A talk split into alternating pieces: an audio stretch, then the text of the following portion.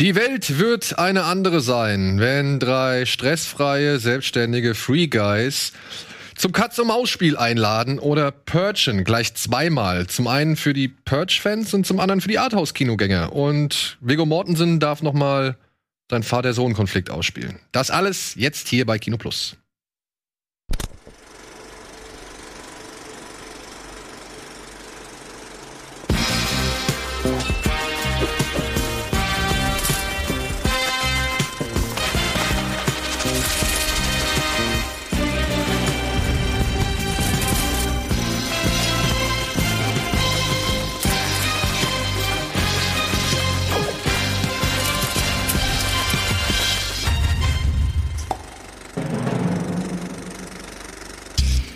Und damit herzlich willkommen, meine lieben Freundinnen und Freunde der gepflegten Filmunterhaltung, zu einer weiteren Ausgabe Kino Plus. Heute mit André Hecker im Studio und nach langer Zeit mal wieder am Bildschirm, also beziehungsweise nach langer Zeit mal wieder zu Gast, aber leider wieder am Bildschirm.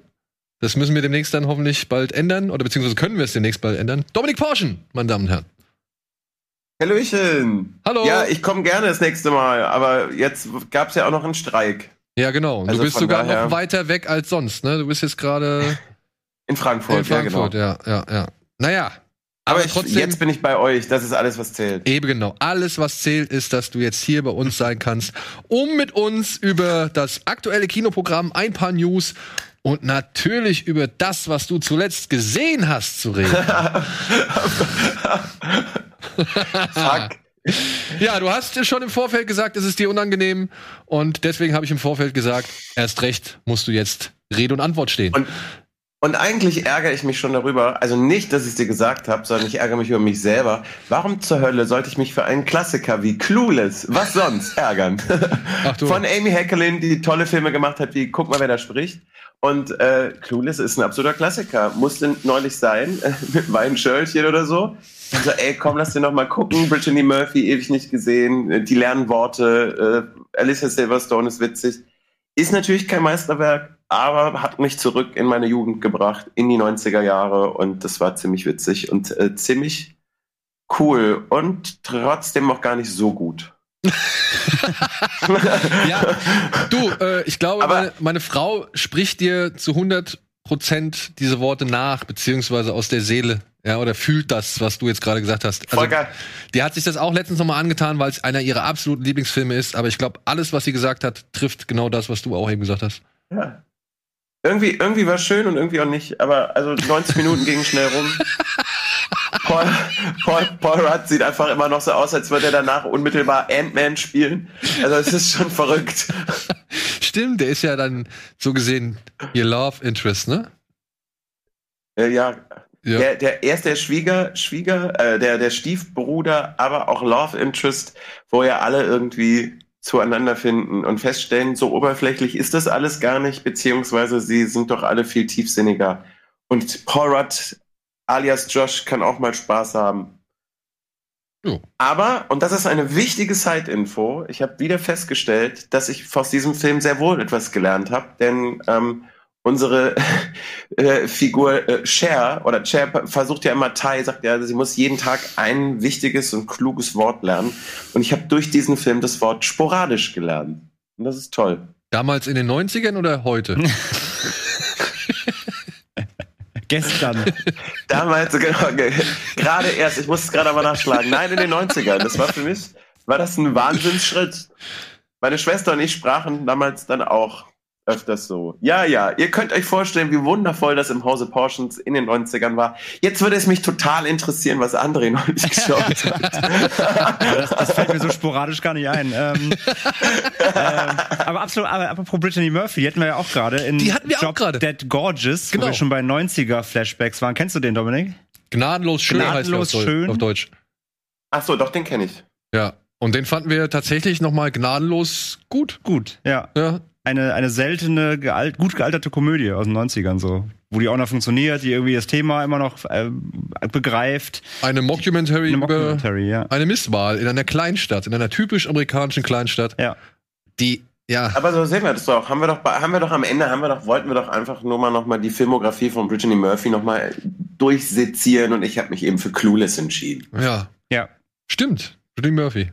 Und sie hat sogar eine etwas präsentere Rolle.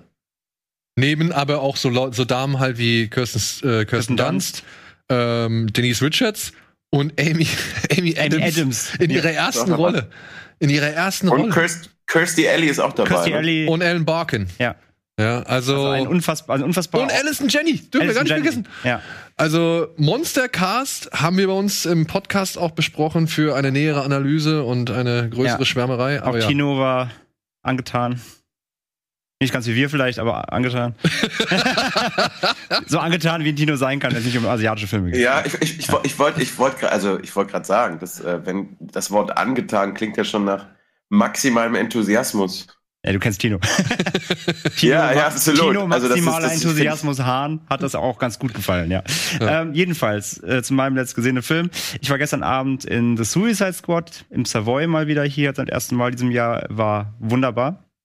Hab mich mega abgeholt, äh, hab mega gefeiert. Ich mag Gunn einfach sehr gerne, wie er inszeniert hat. Einfach einen sehr teuren Splatterfilm gedreht, hat mir sehr gut gefallen. Ähm, aber da habt ihr schon letzte Woche genug drüber geredet oder so, eine Woche vor sogar. Also da ähm, haben wir nicht zu viele Worte jetzt. Äh, Uh, wie gesagt, könnt ihr jetzt nochmal abfallen, genauso lange wie ihr. Ich fand ihn super. ich gucke mir noch Thema an. King Shark. Ich habe mir, ich hab mir eine Hot Toy King Shark Figur vorbestellt. 200 Dollar muss ich direkt haben nach dem Kino. Ähm, aber ich möchte lieber mal. 200. Die ist auch sehr hochwertig. Kommt aber erst nächsten Na, bei Herbst. André ist er jetzt selbstständig, also da sind 200 Euro, ist er, Dann ist er nicht. Da sitzt Da die, rollt Kannst du der absetzen. da sitzt die Kohle locker. Ähm, kommt aber Kannst erst im Herbst. Kommt erst im Herbst, ja stimmt. Das ist Deko. Kommt erst im Herbst 2022 raus, die Figur. Also habe ich ein bisschen Zeit. Kannst du Ähm, sparen. Kann ich sparen. Noch ein paar Podcasts. Wir, Deswegen, ich sollten, möchte wir, lieber. wir machen bald bei Kino Plus noch einen Steuerspar-Talk. ja. Ja, deswegen ich spreche lieber noch mal kurz über einen anderen Film, den ich ja vorgesehen habe, nach einer langen Zeit mal wieder, nämlich einen ich darf den Titel, glaube ich, nicht nennen, deswegen einen sehr bekannten Zombie-Film von Lucio Fulci, in dem ein Zombie gegen einen Hai kämpft.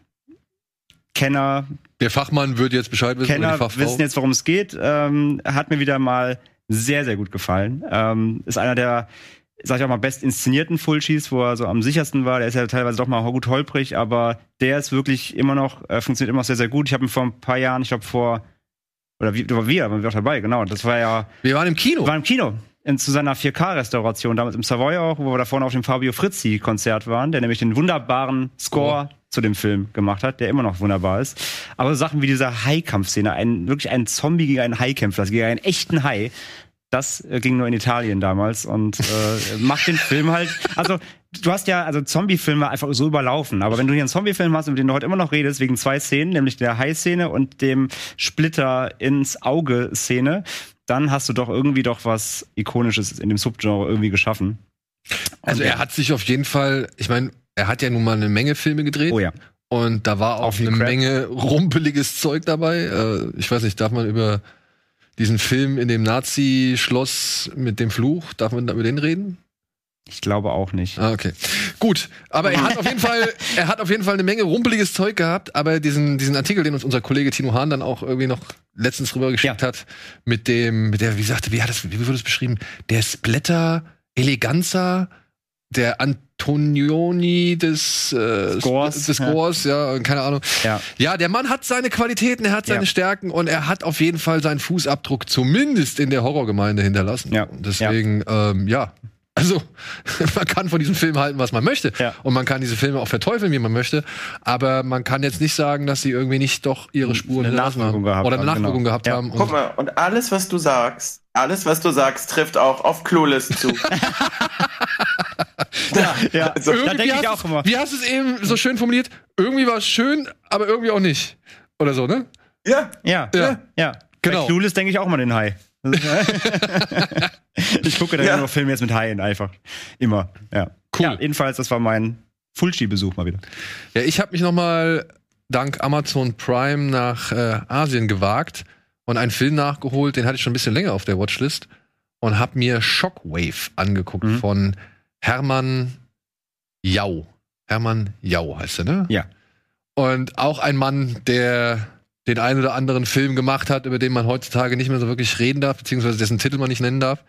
Aber der hat jetzt hier so einen richtigen, ja, Bombenentschärfungs-, Erpressungs-, Geiselnahme, Hightech-Thriller gemacht, in dem ein ganzer Tunnel abgeriegelt wird von Terroristen. Die Menschen da drin, die Autos und die, beziehungsweise die, die Fahrer der Autos da drin werden alle als Geiseln gehalten und der Chef der Erpresser fordert von der chinesischen Regierung, dass sie einen dieser drei Tunnel in Hongkong kaufen sollen.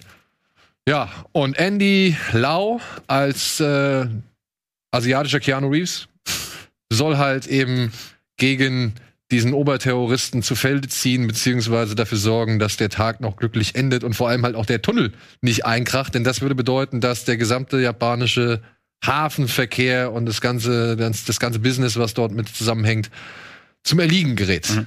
Und ja, also der Aufwand, der dort betrieben wird, war ordentlich. Die CGI-Effekte, die zum Einsatz kommen, sind für eine chinesische Produktion auch sage ich mal, nicht so übertrieben und auch stark erkennbar, auch wenn schon ein paar CGI-Effekte zum Einsatz kommen.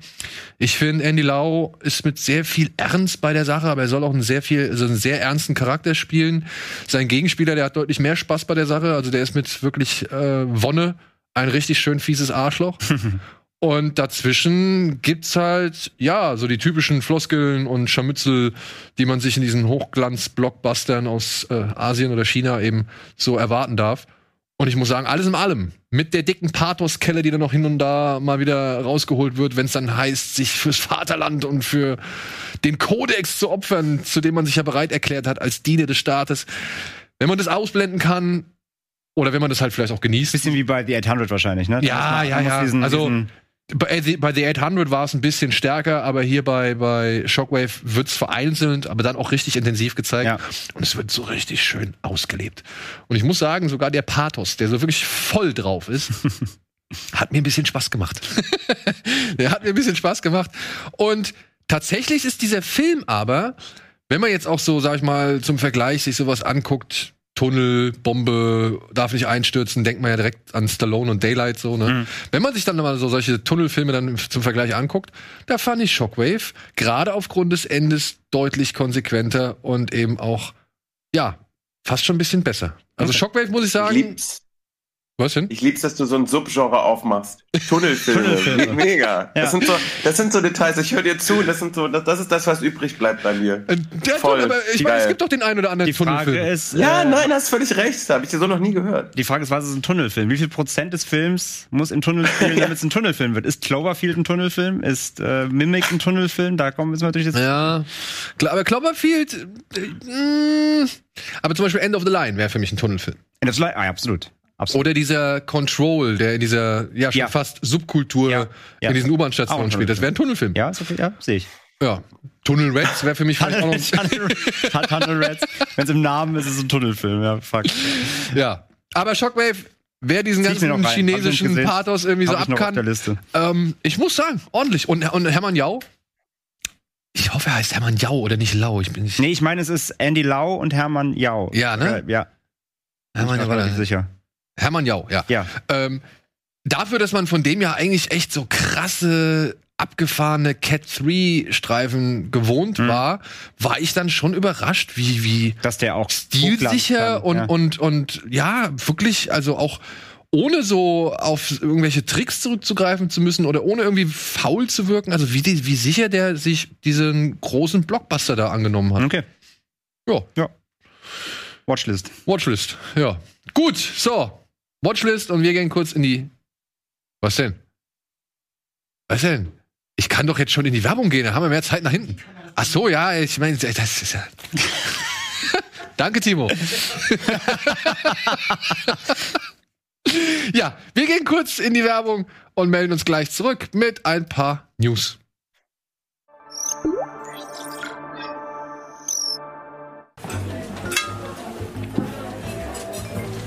Sorry nochmal, Joachim, dass ich dich beim letzten Mal sitzen gelassen habe. Hm, kein Problem, ich sitze gern.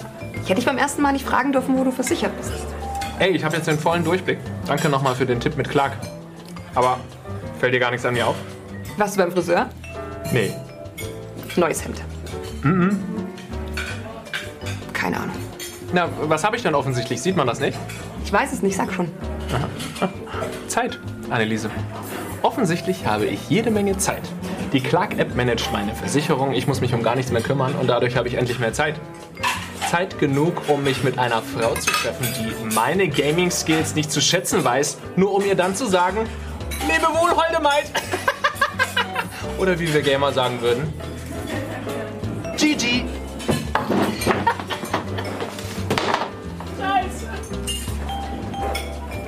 Er hat seine Versicherungen im Griff. Ein absoluter Traummann. Einfach die Clark-App herunterladen, mit dem Code BEANS anmelden, drei Versicherungen eintragen und einen 45 Euro Amazon-Gutschein sichern.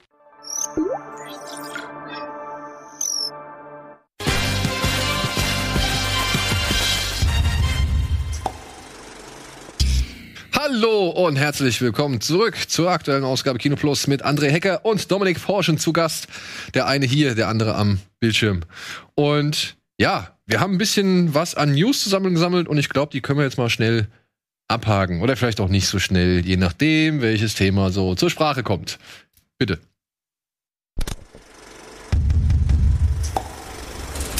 Sky stockt auf. Peacock und Paramount Plus finden eine deutsche Heimat. Nack Nack. Idris Elba wird zum Ameisenigel. Streaming-Events. The Green Knight und das Japan Film Festival gehen online. Zum Heulen. Avatar-Schurke Stephen Lang wird emotional. In Arbeit. Sonys Crunchyroll, Chronicle 2 und der nächste Bieterkrieg.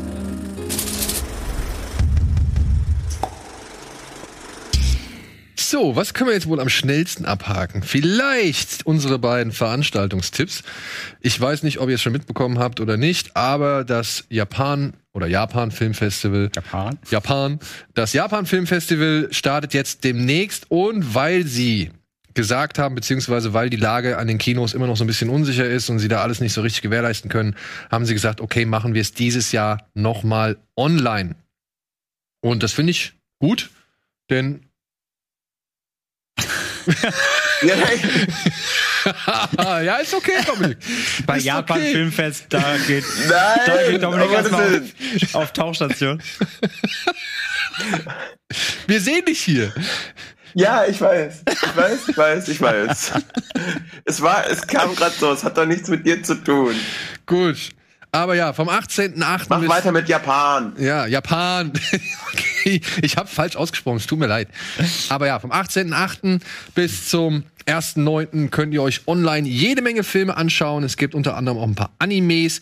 Und ich habe bei der Sektion Naginata dann doch den ein oder anderen Film für mich entdeckt, auf den ich Lust habe. Oder der irgendwie so merkwürdig klingt, dass ich ihn mir einfach angucken muss. Natürlich wieder empfohlen mit freundlicher Unterstützung von unserem Kollegen Tino Hahn. Dieser Film heißt Daher, Japan, Timo Hahn. das genau, ist- Japan, Tino Hahn, ja genau. Ja. Äh, er heißt Stuhldoll. Ja, ihr habt richtig gehört, Stuhldoll. Und ich lese kurz die Inhaltsangabe vor, denn alles andere ist nicht mehr nötig an Worten. Yoshio Tobari ist in die für ihn perfekte Frau verliebt, Hanaka. Diese hat er sich jedoch wortwörtlich selbst geschaffen mit den Produkten seiner Liebe. Und Liebe geht bekanntlich durch den Magen und den Ach. Darm. Als Tino das in die WhatsApp-Gruppe schickte, ne, Ja. da war ich so, So, genug, genug Internet für heute. auch das Aufmacherbild ist wunderschön. ja, das Aufmacherbild Aber ist auch geil, dass Liebe nicht nur durch den Magen, sondern auch durch den Darm geht. Ja. Das habe ich so auch noch nicht gehört. Ich Ja. freue mich. Naja, wo es reingeht, muss es auch irgendwo wieder rausgehen. Ne? Also, demnach, seid gespannt oder seid eben nicht, seid vorsichtig oder macht einen weiten Bogen drum. Oh, Obacht, Obacht. Ich werde mir auf jeden Fall den einen oder anderen Film wieder mal gönnen. Letztes Jahr waren ja schon ein paar schöne Sachen dabei, Ja. äh, die ich auch dann verpasst habe und die ich dann Gott sei Dank nochmal nachholen konnte, weil die hatten nämlich, glaube ich, auch schon Beyond the Die Infinite. hatten Beyond the Infinite Minutes, die hatten, war letztes Jahr oder schon vorletztes Jahr Labyrinth of Cinema, die war sogar schon 2020, äh, 2019, glaube ich sogar schon. Ja. Ähm, und wir haben, glaube ich, letztes Jahr doch diesen, auch diesen, äh, da war auch so ein Film, den habe ich mir bis heute nicht nachgeholt. Äh, fällt der Titel gar nicht mehr ein. Der, auch, der klang auch so super abstrus mit irgendeinem so einem, so einem Geist, mit so einem Geist, der irgendwie Rache nimmt und, und auch sehr, sehr, sehr grindhausig wohl gewesen sein muss. Also die haben auf jeden Fall immer sehr, sehr obskure Filme immer am Start. Ja, aber auch natürlich jede Menge Dramen, wie gesagt, Animes ist Ja, alles, äh, alles alles, am Start, alles am, auch Action und alles wirklich. Deswegen, wer Bock hat, ähm, und jetzt ist halt die Verfügbarkeit eben groß, er muss nirgendwo hinfahren, sondern kann sich das direkt irgendwie ins Wohnzimmer holen, was auch schon mal ganz angenehm sein kann. Aber natürlich soll ich auch gerne ins Kino gehen, aber darauf kommen wir später zu sprechen. Vorher aber vielleicht, vielleicht noch für den einen oder anderen, der halt eben nicht in der Lage war, diesen Film im Kino zu sehen, eben weil es kein Kino in seiner Nähe gab, das diesen Film gezeigt hat. A24 macht jetzt eine einmalige Aktion am 18. August, 21 Uhr, ich glaube, es ist europäischer Zeit, ne? Ja. Ja. 21 Uhr europäischer Zeit gibt's im A24 Screening Room The Green Knight zu sehen. Er kostet dort 20 Dollar, wenn ich es jetzt richtig verstanden habe, umgerechnet. Ja, mal gucken, was das dann in Pfund oder Euro sind, aber ich denke mal, es wird sich so in dem, im, Im Rahmen, in dem ja. Rahmen bewegen. Und man kann ihn dort gucken, man kann ihn über Apple TV gucken, man kann ihn über Roku gucken, einen Dienst, den ich noch nicht kenne. Wir wissen allerdings nicht, ob es irgendwelche Geoblockings oder, oder Ländergrenzen oder sonst irgendwas gibt. Es ist nur angekündigt worden und dementsprechend hoffen wir drauf, dass A24 sagt, okay, da der Film in einigen Ländern eben nicht so gut verfügbar war, unter anderem auch in Großbritannien eben nicht im Kino gezeigt Gar nicht, worden genau, ist, ja. gar nicht gezeigt worden ist aufgrund der Pandemie, äh, wollen sie ihn jetzt halt einmal zur Verfügung stellen. Man hat dann vier Stunden Zeit, um den Film zu gucken und dann eben aber auch nur die Zeit, um den Film zu gucken. Und äh, nach vier Stunden ist das Ganze dann wieder erledigt oder fällt, wenn ich es richtig verstanden habe. Aber wie gesagt, ich weiß es nicht. Es gibt Möglichkeiten vielleicht, ne, um eben das auch zu schauen, wenn man eben geblockt wird. Aber vielleicht ist es ja wirklich einfach auch eben aufgrund der Tatsache, dass es ja ein britisches Label ist oder dass das Ganze ja in England irgendwie sitzt, ähm, dann doch für uns Europäer auch flächendeckend äh, möglich. So, ich hoffe es. Ich hoffe es. Ja. Hast du den schon gesehen, Dominik? Nee. Ich habe äh, vieles darüber gehört, äh, in jeglicher Form und bin auf jeden Fall gespannt, aber habe genau, äh, also in der Pressevorführung lief war ich im Urlaub und äh, im Kino lief er ja bei uns, glaube ich, irgendwie gefühlt drei Tage. Ja. Ähm, das ist jetzt eigentlich fast schon überall raus. Aber da ich hörte, dass er sehr, sehr anstrengend sein soll und äh, ich mich in der Woche noch nicht so in der Lage dazu äh, ähm, ge gefühlt habe, mir was richtig Anstrengendes zu geben, muss ich noch äh, das Ding nachholen. Also richtig anstrengend. Also richtig anstrengend, so dass du wirklich da sitzt und sagst, oh, ich will nicht mehr, ist er nicht. Aber er ist schon, du musst schon ein bisschen mitarbeiten, so, Ja. ne? Also es ist nicht, nicht, also es ist kein Film, den man irgendwie nebenbei gucken kann, sondern der möchte schon was von dir. Und wenn du nicht bereit Nee, das ist auch bist, völlig fein, aber da muss man, da muss man ein bisschen, manchmal muss man ja für sowas im Mut sein. Ne? Genau. Genauso, wenn du weißt, du guckst jetzt einen sautraurigen Film, ähm, dann musst du halt nicht irgendwie reingehen, wenn du sowieso den ganzen Tag schon geweint hast. Ne? aber kennst Also- du diesen, kennst du diesen A Ghost Story? Mit Ja. äh, Casey Affleck? Ja, und der ungefähr Ja. da stimmungstechnisch und Geschwindigkeit. Also stell, stell, dir, stell dir einen Ritterfilm vor, aber mit der Geschwindigkeit von der Ghost Story. Dann hast du Green Knight. Ja, okay, da muss man wirklich mitarbeiten und Ist halt äh, auch, auch, in, auch eine innere Ruhe mitbringen und ein bisschen Zeit. Ja, Ja. genau, genau. Das aber nicht heißt, dass der Film halt schlecht ist. Nee, ist ich- einfach. Nein, nein, nein, nein, nein. Vor allem dieses, dieser Term langweilig oder so, das ist halt überhaupt nicht. Es ist alles super toll inszeniert und spannend, aber man muss eben, wie gesagt, in der Mut sein. Die, die, die PV war morgens um 10. Da war auch schon so, ja, okay, den Film hätte ich auch lieber irgendwie mal später am Tag Ja. gesehen. Also der ist schon, der ist schon ein bisschen. Nee, glaub Nee, mir, nicht zum, geholfen. zum Nachmittag möchtest du den Film nicht gucken, ey, wenn du irgendwie Vielleicht gibt's gar Tag- keine optimale Uhrzeit, aber nee, komplett, du musst in der Mut sein, du musst Bock haben, du musst der Stimmung sein für so ein Ding. Aber dann funktioniert der schon sehr, sehr gut. Ja. Deswegen, Nur also, solange es nicht, also Presseverführung ist egal, solange es nicht wieder so ein Desaster gibt wie damals, äh, kleine Anekdote, hat gar nichts damit zu tun, aber The Hateful Eight wurde unmittelbar nach das Tagebuch der Anne Frank in Köln gezeigt. Ich dachte so, Leute, wollt ihr mich verarschen? okay, das ist dann ein ordentliches Programm. Aber Oh. deswegen 10 Uhr, ich kann mir vorstellen, dass so ein langsamer Film, also ich habe das, wenn ich aufgestanden bin und es wird dunkel und lang, habe ich eher mit zu kämpfen als am Nachmittag. Hm. Aber let's find out. Okay, bei mir ist es genau andersrum. Bei mir ist es wirklich genau andersrum. Aber gut, so sind halt eben, so wirken die Dinge auf den jeweiligen Menschen. gut, wie wirkte es auf euch, als ihr gehört habt, dass Idris Elba einen roten Ameisenigel spielen wird? Naja, also nach gestern, Ich find's- jetzt, wo ich Suicide Squad gesehen habe, muss ich sagen, also wenn er sich mit, er auch den Igel? wenn er sich mit John Cena am Strand über Penis unterhalten kann, dann kann er auch einen Igel spielen, sag ich mal. Finde ich auch. Ja, und seine, seine Stimme ist, ich meine, ich bin total gespannt. Ich finde übrigens eure, eure Photoshop Äh, ist fantastisch. äh, ich hoffe, dass es genauso aussehen wird im fertigen Film. da, so unfassbar geil. Äh, ich bin total gespannt, was er mit der äh, Stimme macht, weil er hat ja eine sautiefe Stimme Mhm. und wie das äh, rüberkommt, wenn so ein kleiner roter Igel mit so, ich bin Idris Elba, irgendwie um, um, um, die, um die Ecke kommt, wie, wie, wie das funktioniert oder ob er ein bisschen mehr Voice-Acting machen wird. Bin auf jeden Fall, ich find's ganz geil. Weil er ist Also ein das, cooler Typ. dass er es kann, ja, allein auf, aufgrund seiner Stimme so einen ganzen Film an sich reißen, hat er meiner Ansicht nach mit Dschungelbuch bewiesen. Stimmt. Als Shere Khan war der Ja. nämlich Ja, ja, im voll. Original Ja. richtig, richtig geil. Also wirklich, wenn ich etwas an Dschungelbuch besonders positiv hervorgeben kann, dann ist es auf jeden. Fall sein Voice-Acting von Shere Khan. Mhm. Das fand ich richtig gut. Und ja, ich bin auch gespannt. Man hat ja jetzt schon so ein paar Story-Details äh, durchblicken lassen. Klingt halt original, als hätten sie Sonic the Hedgehog 3 jetzt verfilmt. Ja. So. Und aus Spoilergründen werde ich jetzt auch nicht weiter darauf eingehen, Ja. aber äh, es scheint halt dann doch eins, fast eins zu eins die Handlung zu sein. Aber mit Jim Carrey. Und naja, sind wir mal gespannt. Erste Film hat sich ja doch als kleiner Hit erwiesen.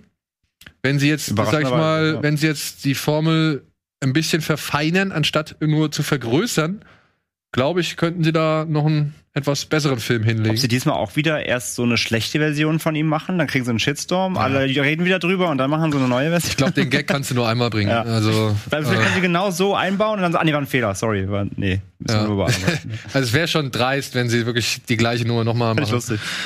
Oder glauben, mit der gleichen Nummer nochmal durchzukommen. Ich weiß es nicht. Naja, aber gucken, sind wir gespannt.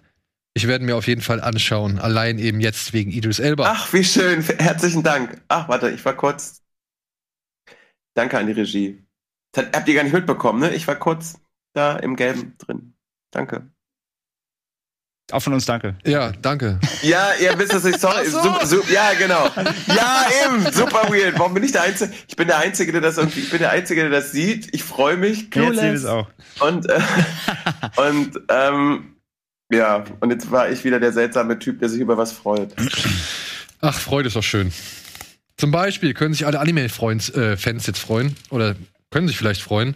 Äh, habt ihr mitbekommen oder habt ihr von diesem Deal mitbekommen? Sony hat Crunchyroll gekauft für 1,17 Milliarden Dollar oder sowas. Jupp. Und zusammen mit mehreren Diensten, die jetzt auch schon irgendwie von Sony vereinnahmt wurden, wie unter anderem Wakanim und Funimation, glaube ich, Mhm. heißt es. Ähm, ja, soll das jetzt wohl Gerüchten nach, und das ist, muss ich auch hervorheben, Gerüchte nach, soll das jetzt alles unter einem Dach fusioniert werden, unter dem Crunchyroll.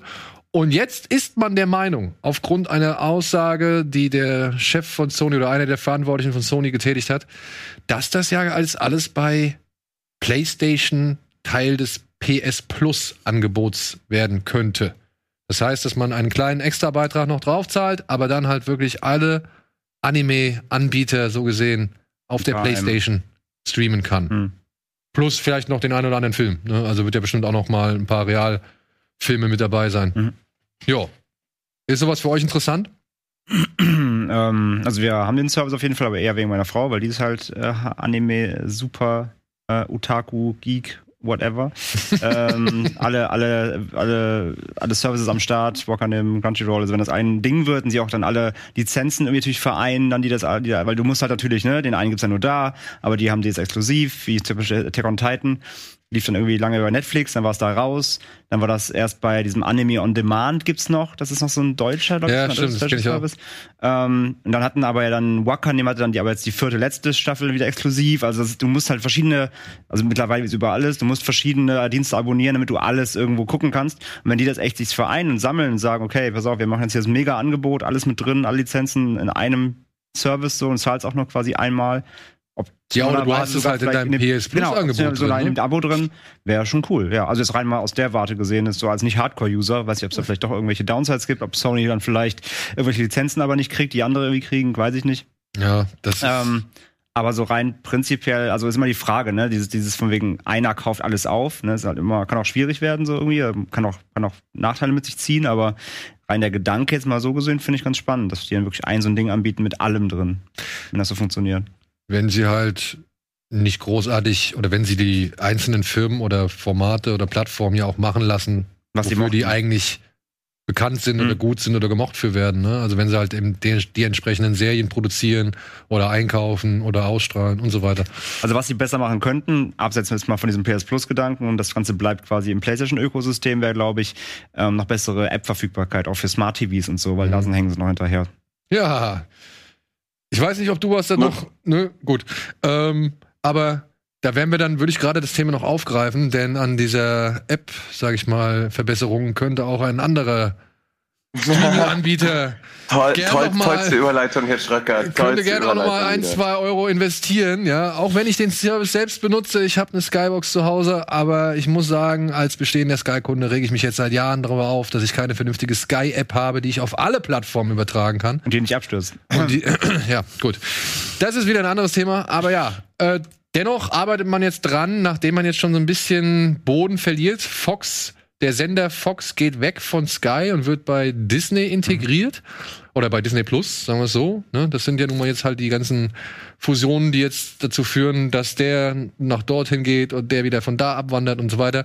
Ja, hat sich jetzt Sky, nachdem auch die Bundesliga jetzt so ein bisschen, auch glaube ich, ein bisschen einge, eingegrenzt worden ist oder dass noch genug andere Anbieter existieren, die jetzt auch Bundesliga anbieten, zwei neue ja, Services ins Haus geholt, nämlich zum einen Peacock.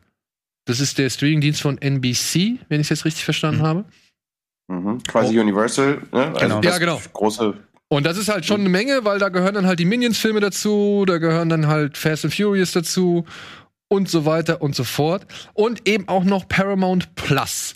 Das ist der ehemalige, oh, diese, diese Namen, CBS All Access Dienst, der jetzt in Paramount Plus, danke Paramount für diesen kreativen Namensklau.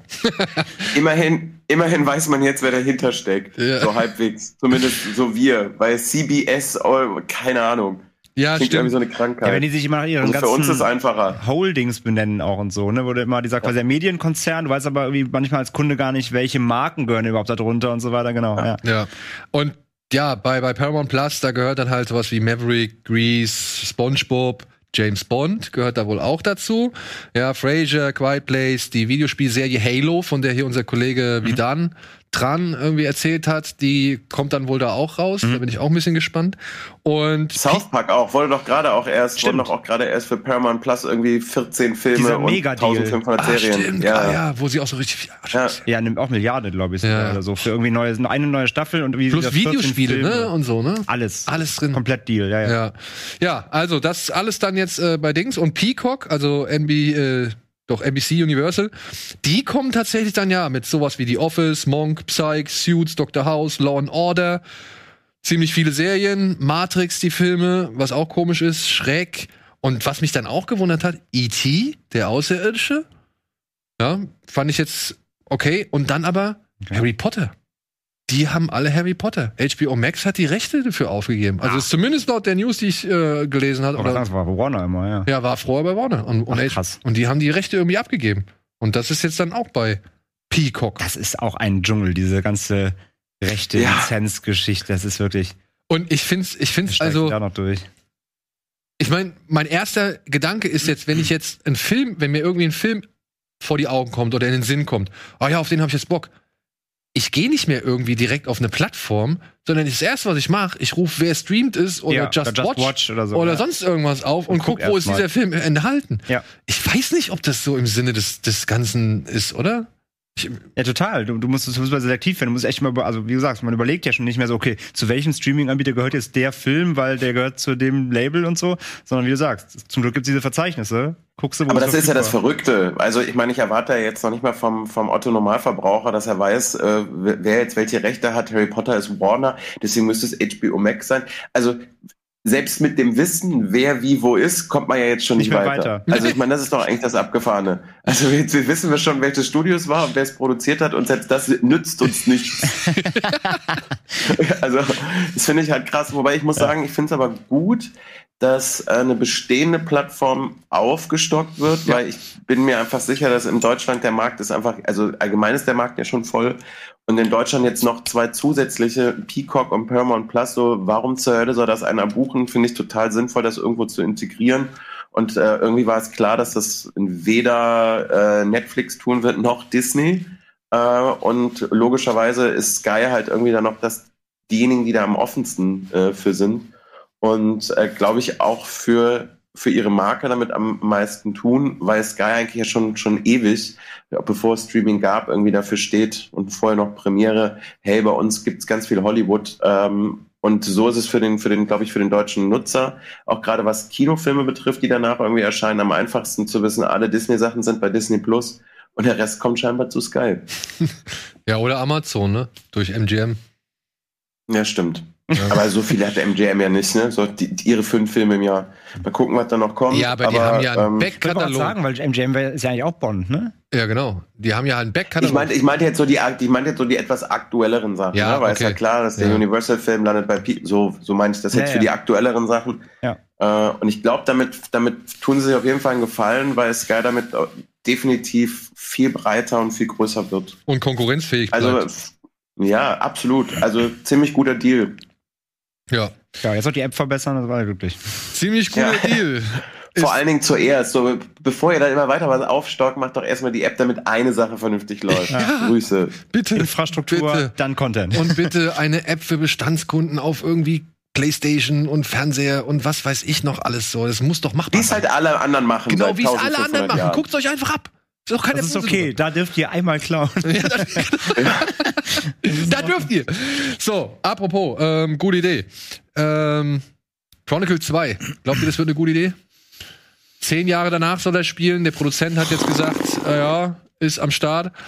Und soll jetzt aber dann von drei Frauen handeln, auch so Themen wie Fake News und so behandeln. Aber es gibt noch weder einen Regisseur noch einen Drehbuchautor und so weiter. Ich glaube, da hat kein Mensch drauf jetzt gewartet, oder? Also wenn sie die Geschichte so machen würden mit den drei Frauen und Fake News und whatever, macht halt einen neuen Film. Aber jetzt zu sagen, uh, die Welt, also alle Chronicle 2, Mann, das wird ein Franchise. Ich freue mich. So, da war jetzt doch kein Mensch drauf. Oder? Ja, also, Nee, so das gerne ich, so gern ich den Ja. ersten mag, aber ich sag mal so, der kann auch für sich so stehen bleiben. Also ich muss jetzt nicht unbedingt und mit den Leuten, die dort mitspielen, mit denen kannst du es fast zwischen, also inzwischen nicht mehr machen. Ja, ja, das ja. ist halt das Ding. Also ich habe halt auch so, ich habe keinen, ich habe keinen Bezug, also ne, ich habe halt kein Herz dran oder so, wie Dominik gerade sagt, darauf hat keiner, also ich habe nicht darauf gewartet so. Das ist halt so, ja, okay, cool. Ja, Ende. Also Ende. wie gesagt, so ja klar, also natürlich kann man mit der Formel noch was machen, aber ähm, wie gesagt, hängt jetzt nicht mein Herz dran. So. Also habe jetzt gar keine Nee, Emotionen. also, das, also groß. ma maximale Reaktion ist so, als, als ich das gelesen habe, war so ein Aha. Genau. nee, wirklich so ein, wenn überhaupt, vielleicht eher so ein so Schulter hochziehen, so ja. Ja. Ja. Aber ich bezweifle, dass sein Herz äh, noch mehr an dem neuen Film mit Jennifer Lawrence hängen würde. Ach, wer weiß. Um den jetzt. Komm, Daniel, wenn die noch mal Interviews gibt, wir fahren zusammen hin. Wir Auf jeden versuchen Fall. es ein uns beide- allerletztes wir, Mal. Wir hocken uns beide dann zusammen. Wir sagen, wir machen nur zusammen Interviews, wo alle immer sagen, ja, die sind nur gepaart irgendwie zu haben. Dann sagen wir auch, wir auch. Das machen wir auch so, ja, Ja. das machen wir auch so. Wir machen Lass nur uns beide zusammen beschimpfen, dann tut's weniger weh. genau, dann sag, lassen wir uns beide die, den Mund verbieten. Dann soll sie einfach erzählen. Aber ich bin trotzdem ein bisschen gespannt auf diesen Film. Es ist ein Biopic über die ja, Hamburger Künstleragentin Sue Mengers, die in den 60er bis 80er Jahren in Hollywood zahlreiche Stars vertreten hat. Unter anderem Steve McQueen, Barbara Streisand, Brian De Palma, Faye Dunaway, Gene Hackman, Sidney Lumet, Burt Reynolds und so weiter und so fort. Und Jennifer Lawrence soll sie jetzt halt spielen. Und inszeniert von, und jetzt wird's für mich erst richtig interessant, Paolo Sorrentino. Okay. Ja, und der, es ist derjenige, der da Grande Bellezza gemacht hat oder Mhm. Youth. Und den ich eigentlich schon immer, also ich gucke mir seine Filme gerne an. Ich finde die schon ziemlich geil. Und ähm, ich bin gespannt, was die. Und sie spielt, und diese Hamburger äh, Agentin ist also eine Deutsche. Also sie spielt quasi die Deutsche.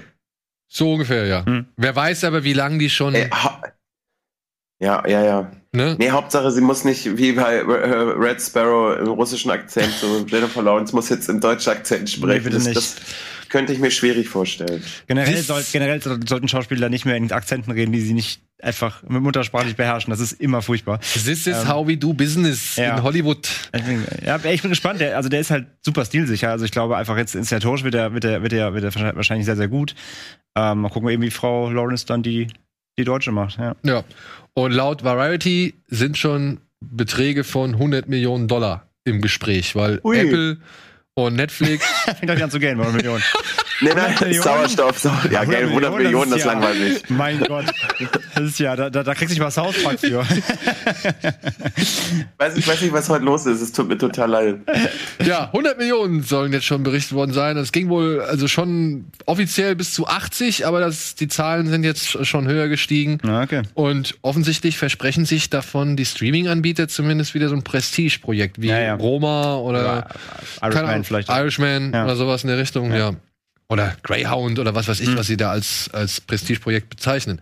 Okay. Aber durch den Regisseur Ja, und ja. so ein bisschen halt auch, naja, wenn die Frau wirklich, sag ich mal, vor allem dafür bekannt ist, dass sie all diese Stars, sag ich mal, betreut hat und mit denen zu tun hatte und die irgendwie berühmt gemacht hat, vor allem, ja, dann muss man diese Stars ja vielleicht dann auch immer sehen. Ja, ja, das ist halt, ne? Und das finde ich halt dann schon wieder das Geile, äh, oder das, was mich dann halt so, was mich dann so interessiert. Äh, wer spielt die? Der spielt die jungen Stars. genau. Und, und wie werden sie gespielt? Wie werden sie dargestellt? Ja. So, ja. Also da habe ich halt schon ein gewisses Ach, und Interesse. alleine so immer, also ich, ich, auch wenn das irgendwie fast schon so ein alter Hut ist, aber trotzdem immer wieder so hinter die Kulissen schauen von Hollywood und wie das früher alles so gewesen ist und dabei sich irgendwie einen Drink machen und irgendwie das Gefühl haben, selber ein alter Mann in den 60ern zu sein, ist das schon irgendwie geil. Ich liebe das total. Also ich liebe dieses Genre. Du machst Ziemlich. dir also einen Drink im Kinosaal, ja? Wir haben doch gerade über Streaming gesprochen. Und außerdem, außerdem gibt es ja auch luxuriöse Kinos mit äh, Bedienung am Platz. Und ja, da habe ich äh, erwachsener Mann über 18 Jahren, der immer drink responsibly und so, äh, habe ich mir auch schon alkoholische Kaltgetränke an den Platz bringen lassen. Jawohl, jetzt ist es raus. Daniel, den einen Shaker, den du immer im Saal hörst, das ist doch mal nicht. Ja. Jetzt finden Wie wir. witzig das wäre. ja, total. Ich habe schon jemanden im Kino Döner essen gesehen, dann kann man sich auch einen Shake machen. Also, Vor allem so, wenn es dann zum Dauerbrenner wird. Ah, Herr Porschen ist wieder da. ja. Ja. Ich komme mit so einer mit so einer Kiste Eis auch einfach. Ja, genau, und also ja. ihr, ihr, ihr, ihr werdet es lieben. Erst seid ihr genervt und dann sitzen wir nämlich alle da. Ich bringe so, eine, so einen Sechserpack Nachtmanngläser mit und dann sitzen wir da. Geil. Seh, Ja. Da sehe ich mich, ja. Erst sind wir genervt Ja. und, und am Ende sitzen wir alle da. Trifft vielleicht ja auch auf die Avatar-Fortsetzung zu. Weil deine Überleitung heute wieder wirklich. Heute, ja. Aber ja, Stephen Lang hat ein Interview gegeben. Der Schurke aus dem ersten Film, dieser General oder, oder Officer oder keine Ahnung, was er war. Ähm, und hat gesagt, er hat jetzt alle fünf Drehbücher gelesen, zu Ende gelesen. Und das Ende hätte ihn zum Weinen gebracht. Gut. Jetzt Das kann alles heißen. kann alles heißen. Ja. Aber das ist jetzt also keine News, für der ich sage, für, zu der ich sagen würde, oh ja, die muss ich jetzt hier unbedingt präsentieren. Aber was im Gespräch mit ihm dabei rauskam, war, dass er wohl in allen fünf Filmen dabei sein wird. Und das ist etwas, was ich jetzt schon wieder kurios finde, weil sie ja noch nicht mal wissen, also sie haben nur bis zum vierten Teil Kinostarttermine angekündigt. Der fünfte, da ist noch nichts zu gesagt worden. Und ich glaube, ja, ich denke mal schon, dass die erstmal die zwei Filme abwarten wollen. Zumindest den einen, Wie es performt. Ja. wie sie performen. Und dann erstmal weiterschauen, oder? Also, Aber haben die jetzt zwei oder haben die drei? Die haben noch drei Filme direkt gedreht, oder? na, die Oder drehen waren bis zu zwei? fünf. Es sollen fünf Filme werden Ja, ja, nee, aber ich sag, haben die jetzt, haben die jetzt zeitgleich zwei oder drei gedreht? ich glaube, sie haben zeitgleich zwei, gedreht. meine ich, ja. Ja. Meine ich auch. Und äh, ja, also das fand ich interessant. Mhm. Also sowohl, dass er als, oh Mann, wie heißt der? Ach, ja. Jetzt habe ich den Film schon dreimal gesehen. Quaritch. Ja. Colonel Quaritch. Dass der halt, wie gesagt, bis zum Ende dabei bleiben soll. Und ich frage mich immer mehr, also ich, ich habe jetzt so langsam den Punkt erreicht, wo ich ein gewisses Interesse dafür habe, was Cameron sich da jetzt wirklich Was ausgedacht das hat. Gesamtkonzept ist. Ne? Weil das dauert jetzt alles schon wieder so lang. Mhm. Und es ist alles Mhm. schon wieder, es klingt alles schon wieder so zum Scheitern verurteilt. und wenn uns der Mann ja doch mal zweimal richtig bewiesen hat, dass es halt eben, ja, egal wie schlimm es am Anfang klingt, dann doch irgendwie immer noch mal geil werden kann. Oder zumindest erfolgreich. Ja, das haben wir halt. Also wir wissen, dass der Typ zweimal irgendwie schon abgeschrieben wurde und es wurde alles irgendwie als Katastrophe angesehen oder zumindest waren die die Stimmen im Vorfeld verhalten Mhm. und auch Titanic, das weiß ich hundertprozentig, wurde als kolossaler Flop schon irgendwo angepriesen, weil das alles so teuer war. Hey, selbst als er, als, als, als er gestartet war, ging man davon aus, das war ja auch in Amerika nur ein Langläufer. Ich meine, der ist in Amerika so, joa, gestartet mit irgendwie 20, 25, 30 Millionen zum Start, was damals auch zwar solide war, aber man hat halt gedacht, okay, das war's. Nur der hat das halt dann einfach über Monate eingespielt, aber man ging ja selbst nach zwei oder drei Wochen nach dem Start davon aus, dass Titanic ein Flop ist. Ja, und das wurde es halt nicht. Und Nicht so Avatar, wirklich. nee, und Avatar halt, und dann auch noch bei den, bei den Oscars irgendwie abgeräumt. Und Avatar dann halt ähnlich, ja. Also ich meine, der war bei den Oscars nicht so viel abgeräumt, aber.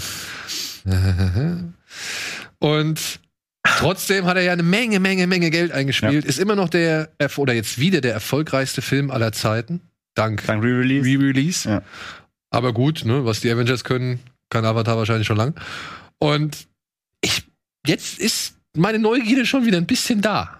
So. Ja, jetzt kommt ja das Ubisoft-Spiel, haben sie ja announced. Ja, also die versuchen ja die Marke, nee, man merkt ja, wie sie die Marke jetzt wieder anfeuern wollen. Natürlich auch für eine Zielgruppe, die, die vielleicht eben den ersten noch nicht so auf dem Schirm hatte damals.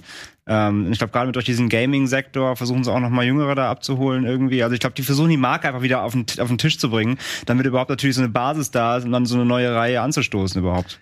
Ist übrigens aber spannend, dass also mit mehreren Casual-Kinogängern, die sagen, ja, Dominik, ne, ich bin jetzt da nicht so krass irgendwie dabei wie du äh, oder super nerdig, aber da habe ich schon von vielen gehört, so wann kommt denn jetzt eigentlich Avatar 2? Weil in der breiten Masse der Film ja, sonst wäre er ja auch nicht so erfolgreich gewesen und hätte sich nicht so lange gehalten, das damals halt schon einfach eine Sache war. Habe tatsächlich von vielen einfach schon gehört, immer, hast du, also so nach dem Motto, Dominik, du weißt doch so, als würde ich immer so irgendwie mit Hollywood jeden Tag telefonieren. Hast du da was gehört? Hat dein Kumpel, hat So, dein Kumpel sagst so, ja, Cameron dir mal wieder ja. was gesagt? Wie Ja, machst du nicht exakt. oder was? ähm, und äh, weiß halt auch nur, ja, nee, nächstes Jahr soll er irgendwie kommen. Und ich bin aber jetzt mal gespannt, denn im Ernst, wenn die das, wenn das so lange, so lange angekündigt wurde, kommt da noch vor Weihnachten ein Trailer oder wird das so ein Super Bowl-Ding? Aber also spätestens in den nächsten ja, fünf Monaten muss doch da mal Muss was da mal was gezeigt kommen eigentlich, werden, oder? ja. Ja. Naja, Und da erst dann glaube ich, dass wirklich der im Dezember 2020 in die Kinos kommt. Aber ich bin jetzt auch durchaus gespannt und finde, man darf dann auch einfach mal, wenn man sieht, so ja, die so die breite Masse, die das damals schon für was ein besonderes Kinoerlebnis war und Leute ins Kino geholt hat, da warten einige drauf. Hm. Also ich glaube nicht, dass der wieder 11 Millionen macht, ne? Aber ähm, in Deutschland. könnte man aber es riskieren? Könnte ein Film wie Avatar 2 es riskieren, keinen Trailer rauszuhauen? Nee. Nein? Glaube ich nicht. Also wie gesagt, gerade dann für die, für das jüngere, nochmal jüngere Publikum vielleicht, die jetzt gerade so Generation wirklich äh, TikTok-Einsteiger, ähm, die halt eben noch nicht im Kino waren damals. Das ist vor allen Dingen so eine Frage, kö- könnte es ein Film riskieren, keine Marketingkampagne zu haben? Naja, Ja. Nein, du kannst ja, du kannst Also- ja Marketing machen.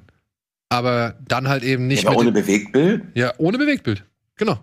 Ohne Bewegtbild. So wie es früher Ja, aber war. das, äh, ja, aber puh, das ist, das ist eine sehr viele, fast, ich habe das Gefühl, du willst gerade fast philosophisch werden. Wie in Gottes Namen soll denn ein Kinofilm ohne Bewegtbild beworben werden? Naja, wenn In einer Welt, wo Bewegtbild- sich alles wenn, bewegt. mit einem Poster Wenn Bewegtbild, dann nur dort, wo es früher auch stattgefunden hat, zum Beispiel. im Kino. Im Kino. Aber nicht ins Netz stellen. Wie gesagt, also richtig krasse, eigentlich auch richtig krasse Standbildpolitik betreiben. So, dass man halt wirklich die Neugier. Weil wir reden ja hier nicht von irgendeinem Film. Wir reden ja hier vom erfolgreichsten Film aller Zeiten. Den wahrscheinlich am meisten Menschen gesehen haben. So. Oder zumindest sehr viele Menschen gesehen haben. Ich wollte gerade schon wieder mit diesem BWL-Geblaber kommen mit Inflationsbereinigung. Ja. So, aber du hast es aufgefangen. Du hast es aufgefangen. Ja. Sehr viele Menschen haben ihn gesehen. Sehr viele Menschen haben ihn gesehen, inflationsbereinigt und so weiter. Aber Avatar ist halt einfach momentan der erfolgreichste Film aller Zeiten. Kann der sich nicht erlauben, so eine Neugierde zu zu schaffen? Das wäre meine Frage. Ich meine, gerne auch an euch da draußen gerichtet. Wäre es möglich, dass, also welcher Film sonst sollte, so, also welcher Film sonst sollte in der Lage sein, sowas zu machen, wenn nicht der erfolgreichste der Film Ringe Zeiten? 4. Ja. Herr der Ringe 4, ja. das naja, was ich, mir noch vorstellen, was ich mir noch vorstellen könnte, dass du hier sehr gut mit Teasern arbeiten kannst, dass du eben ganz viel nur andeutest.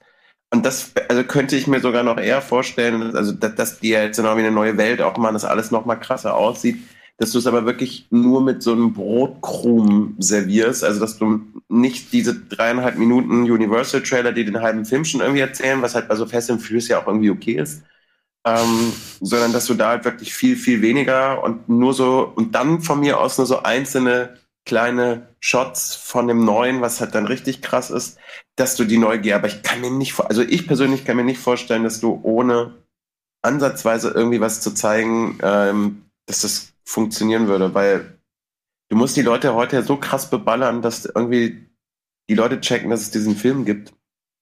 Ja, ich weiß, es ist Avatar 2 und jeder wird darüber berichten und jeder wird darüber schreiben. Und es wird wahrscheinlich jeder Mensch, der 0,5 Pro- ab 0,5 Prozent Interesse für Filme und Kino hat, wird mitbekommen, dass es den gibt. Aber ah, Denken wir mal drauf rum, gehen in die Werbung und beim nächsten Mal können wir ja nochmal drüber reden.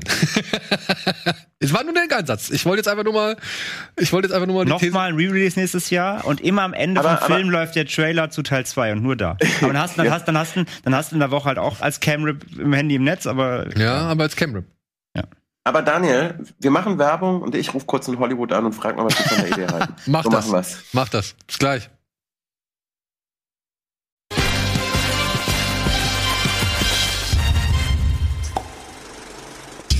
Hallo und willkommen zurück zur aktuellen Ausgabe Kino Plus mit André, Dominik und mir. Und wir waren gerade bei den News. Wir waren auf Pandora und jetzt gehen wir zurück zur Pandemie. Und zwar zu dem, was jetzt während der Pandemie im Kino läuft. Hier sind die Kinostarts für diese Woche.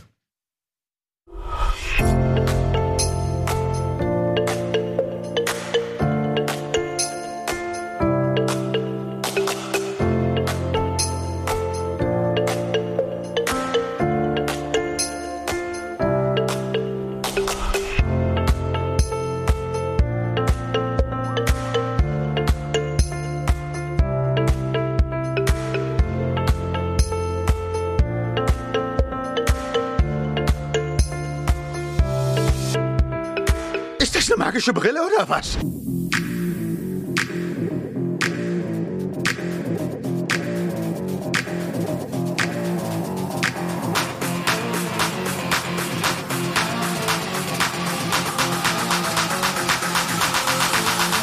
Drop back.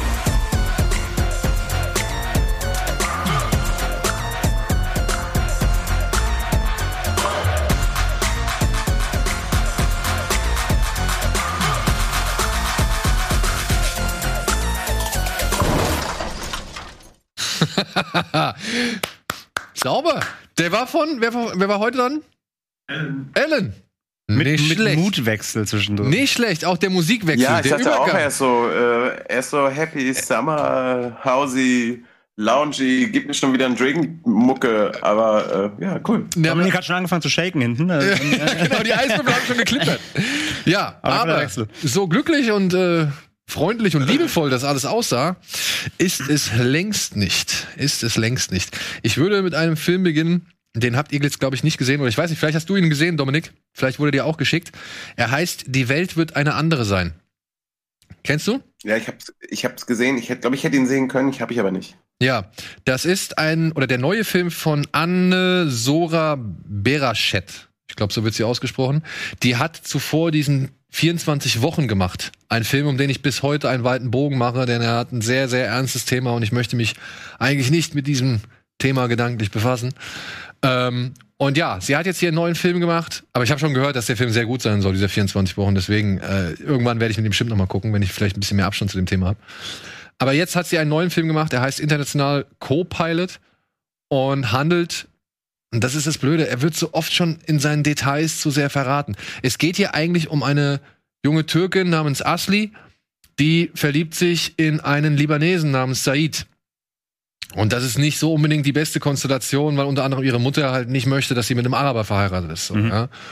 Und trotzdem entgegen aller Widerstände beziehungsweise entgegen aller, sag ich mal, normalen Hürden ähm, beschließen sie halt zu heiraten. Mhm. Und ah, ich will mich jetzt nicht auf Spoiler-Territorium geben, aber im Laufe dieser Beziehung, dieser Ehe, er soll oder sie werden beide am Anfang gezeigt, wie sie halt Medizin studieren. Sie möchte halt wirklich in die Forschung gehen. Er studiert gerade Zahnmedizin, hat aber eigentlich keine Lust drauf. Erzählt schon so bei einem der ersten Gespräche oder bei einem der ersten Treffen von den beiden, erzählt er halt schon, dass er eigentlich viel lieber hätte ähm, was anderes studiert, beziehungsweise eigentlich viel lieber hätte Pilot werden wollen. Mhm. Und dann würde er halt ähm, geht er halt nach Hamburg und wird dort äh, studiert dort Flugzeugtechnik oder sowas, während sie halt äh, in Berlin, glaube ich, erstmal weiter ihre ihre Studium vorantreibt. Und diese Beziehung zwischen den beiden ist halt wirklich ein ständiges Auf und Ab. Eben weil halt die beiden voneinander getrennt sind, weil er immer wieder, sag ich mal, für das und das nach da und da reisen muss Weil die oder Familie weil, nicht weil die. Familie nicht so wirklich miteinander irgendwie oder beziehungsweise weil ihre Mutter halt es nicht so wirklich will. Und es ist eine sehr lange Zeit, denkt man sich, okay, das ist eigentlich nur eine Geschichte, also eine Liebesgeschichte zwischen zwei Kulturen. Aber die Dame, die Regisseurin, streut halt wirklich immer mal wieder so kleine Momente ein, wo halt an Asli anfängt, an Said zu zweifeln, weil er halt plötzlich Geheimnisse hat und ihr Sachen nicht erzählt, weil er irgendwelche Gespräche in Telefonzellen führt, wo er nicht sagen will, mit wem er telefoniert hat. Und weil auch seine Ansichten irgendwie alle ein bisschen strenger und ja, merkwürdiger und halt zum Teil auch fanatischer werden.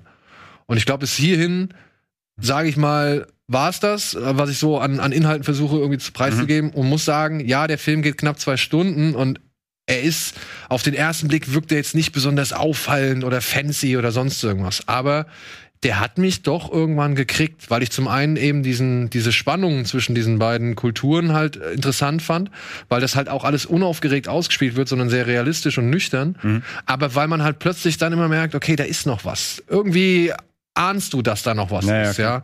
Und was dann da ist, muss ich sagen, ich finde es schade, dass so viele andere Kritiken und Artikel, die ich dazu schon gelesen habe, das alles schon vorwegnehmen Ja, okay. ja, und das irgendwie raushauen. Aber letztendlich könnten sie, also können sie es meiner Ansicht nach auch raushauen, weil es tut der Sache nicht unbedingt.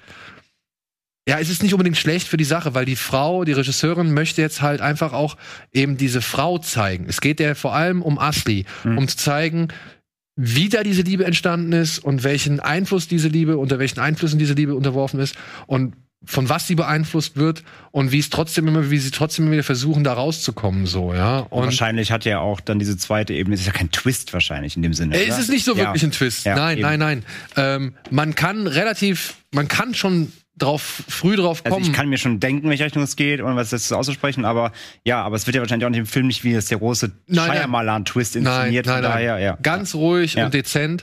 Aber ich will auch nicht sagen, dass dieses, dieses Drama, sag ich mal, nicht ohne die typischen Bilder auskommt, die man halt auch schon aus so vielen anderen Dramen kennt, wie zum Beispiel, was man vielleicht eben im Trailer gesehen hat, wenn zwei Leute im Cabrio fahren, irgendwie am besten noch über eine amerikanische Straße und irgendjemand ne, hebt die Arme hoch und lässt so die Haare. Uh, ja, also Okay.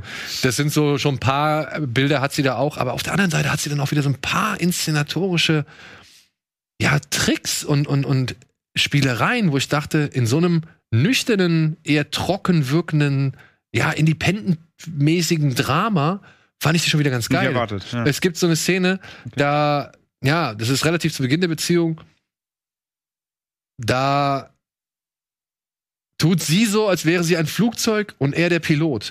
Und dann heben die halt im wahrsten Sinne des Wortes ab. Und das fand ich ziemlich stark gemacht, also wie es in Szene gesetzt worden ist. So, so um einfach eben auch das Ge- Glücksgefühl der beiden irgendwie zu den Also der Punkt Film hat viele kleine Momente. Kleine und dezente Momente okay. so, ja. Aber das große, der große Fokus ist darauf gerichtet, wie geht sie halt eben mit der Situation um, mit ihrer Liebe um und wie kann diese Liebe überhaupt funktionieren, ja? Und, und wie, ja, zu was bist du im Namen der Liebe, sag ich mal, bereit? Sagen wir's mal so. Fand ich, fand ich echt deutlich spannender, als ich am Anfang gedacht habe. Ja, okay. Gut. So, und ich werde mir auf jeden Fall noch, ähm, 24 Wochen. 24 Wochen werde ich mir auf jeden Fall auch noch ran, äh, rein. Was ist da das Thema? Ich hab den gar nicht auf dem Da Schirm. geht es darum, dass eine oder eine, ja, ein, ein Mann und eine Frau entscheiden müssen, ob sie ein ähm, schwerbehindertes Kind zur Welt bringen Ja, ja, wollen. okay. Ja. Okay. Und das ist so etwas, das ist so Ja, ja, ja. nicht unbedingt meine Welt. So. Wo wir dann schon bei ernsten Themen sind, machen wir noch schnell mit ernsten Themen weiter. Und zwar mit dem Regiedebüt von Viggo Mortensen namens Falling. Das ist eine, ja, ein Vater-Sohn-Drama über einen Mann, der jetzt seinen Vater, der doch schwer unter Demenz und irgendwie einer anderen Krankheit leidet, zu sich nach Hause holt und der ihn in seiner Kindheit ja doch schon ziemlich hart getriezt und, und von sich weggetrieben hat. Und ja, jetzt müssen diese beiden sehr unterschiedlich denkenden und lebenden Menschen wieder miteinander klarkommen und das schildert der Film. Hinzu muss man sagen, dass die Figur, die von Viggo Mortensen gespielt wird, lebt in einer homosexuellen Beziehung, hat eine Tochter adoptiert und das ist für den Familie, also für den Vater, ähm, Willis heißt er, glaube ich, dargestellt von Lance Hendrickson, ein absolutes rotes Tuch, beziehungsweise der Mann ist homophob, der ist rassistisch, der ist vulgär ohne Ende und Erzkonservativ. erzkonservativ und ja, diese, diese Beziehung im Hier und Jetzt wird immer wieder in Bezug gesetzt zu dem, was halt damals in der Vergangenheit passiert ist. Ja. Habt ihr den gesehen, beide? Oder konntet ihr den beide schon äh, beide sehen? Ich habe ihn gesehen, ja. Du hast ihn gesehen? Ja. Ganz am Anfang, ich weiß, wie es dir ging. Ganz am Anfang dachte ich erst kurz, dass, als der erste Flashback kam, der beginnt ja mit dem Jungen auf dieser Entenjagd. Ja. Ich dachte erst, dass der Junge Lance Henriksen sein soll. Verstehst du? Ich dachte erst, er hat Flashbacks von Ah, seiner Kindheit. Okay, okay. Bis mir dann aber klar wurde, als dann anfängt um, um, dieses, um dieses Rauchen ging, ne, dieses zu viel Rauchen, dann dachte ich mir, okay, alles klar, nee, verstanden. Also Henriksen ist der, ist der Vater. Ähm, ich hatte als erstes dann, als diese Thematiken aufgemacht wurden mit ähm, Demenz, im Verge- der ist total zerstreut, ne? Der, der rennt einfach, der soll, der, die Szene beginnt ja am Anfang mit dem Flughafen. Äh, Lance Henriksen soll einfach in einem Rollstuhl, weil er ist auch schon nicht mehr so ganz, äh, ganz stabil auf dem Bein, soll einfach kurz in einem Rollstuhl warten, weil er meint, er hätte seine Brille vergessen im Flughafen. Äh, im Flugzeug. Und Ja. Viggo Mortensen geht zurück, bleibt hier, er kommt wieder, Vater ist weg. Ne? Polizei wird gerufen und dann kriegt er einen Anruf, ja, der ist zu Hause. Also dann ist der schon alleine nach Hause gegangen, also so zerstreut, auf diese Art zerstreut. Ne? Der macht Dinge unkalkulierbar und, und rennt einfach durch die Gegend wahllos und ja, erinnert sich teilweise natürlich nicht an Sachen, die er mal versprochen oder gesagt hat und ist einfach sehr ähm, zerstreut. So und das Und ja, Ja. garstig. ja, böse. natürlich. Ja, ja. Bösartig. Genau, das, das ist der andere Punkt. Absolut, das ja also das die Krankheit, aber das andere ist ja einfach sein Charakter. Und da lernt man eben sehr schnell, wie du schon gesagt hast, der ist extrem böse, der ist garstig, der ist homophob, der ist, äh, ja, der lebt einfach noch in einer ganz anderen Welt. Ähm, und er kommt ja dann eben da zu dieser Patchwork-Familie, kann man ja fast, fast sagen, eben der adoptierten äh, Tochter, die ist, ich weiß gar nicht, ob es gesagt wurde, ähm, die ist, glaube ich, asiatisch, ähm, asiatische Züge. Ähm, sehr, also der, also der Mann von Viggo Mortensen ist ähm, Asiate. Der ist der, ist Chinese, aber Ja. ich glaube auch Mixed, Mixed, äh, Mixed äh, Culture. Das, das sagt sie nämlich einmal. Die Tochter sagt einmal, ähm, was seine Mutter und sein Vater ist. Auf jeden Fall es ist es eine bunt zusammengewürfelte Familie aus verschiedenen Kulturen, ähm, eben eine homosexuelle Ehe und du merkst halt direkt halt Lance Henriksen da als ähm, als Vater, der eben auf einer Farm aufgewachsen ist, der der kennt das alles nicht. Der ist halt von dieser Gesamtsituation einfach komplett überfordert, beziehungsweise lehnt es eben eigentlich auch ab. Ähm, stichelt halt immer wieder, gibt irgendwelche, front, ja, frontet immer wieder sowohl den Mann von Viggo Mortensen mit dummen Sprüchen, als auch ihn selbst, äh, fragt seinen eigenen Sohn auch nach dem Motto so, bist du eigentlich wirklich sicher, dass du schwul bist? So solche Sachen. Also das darf er sich den ganzen Tag anhören, was natürlich ähm, da reichlich für Zündstoff sorgt.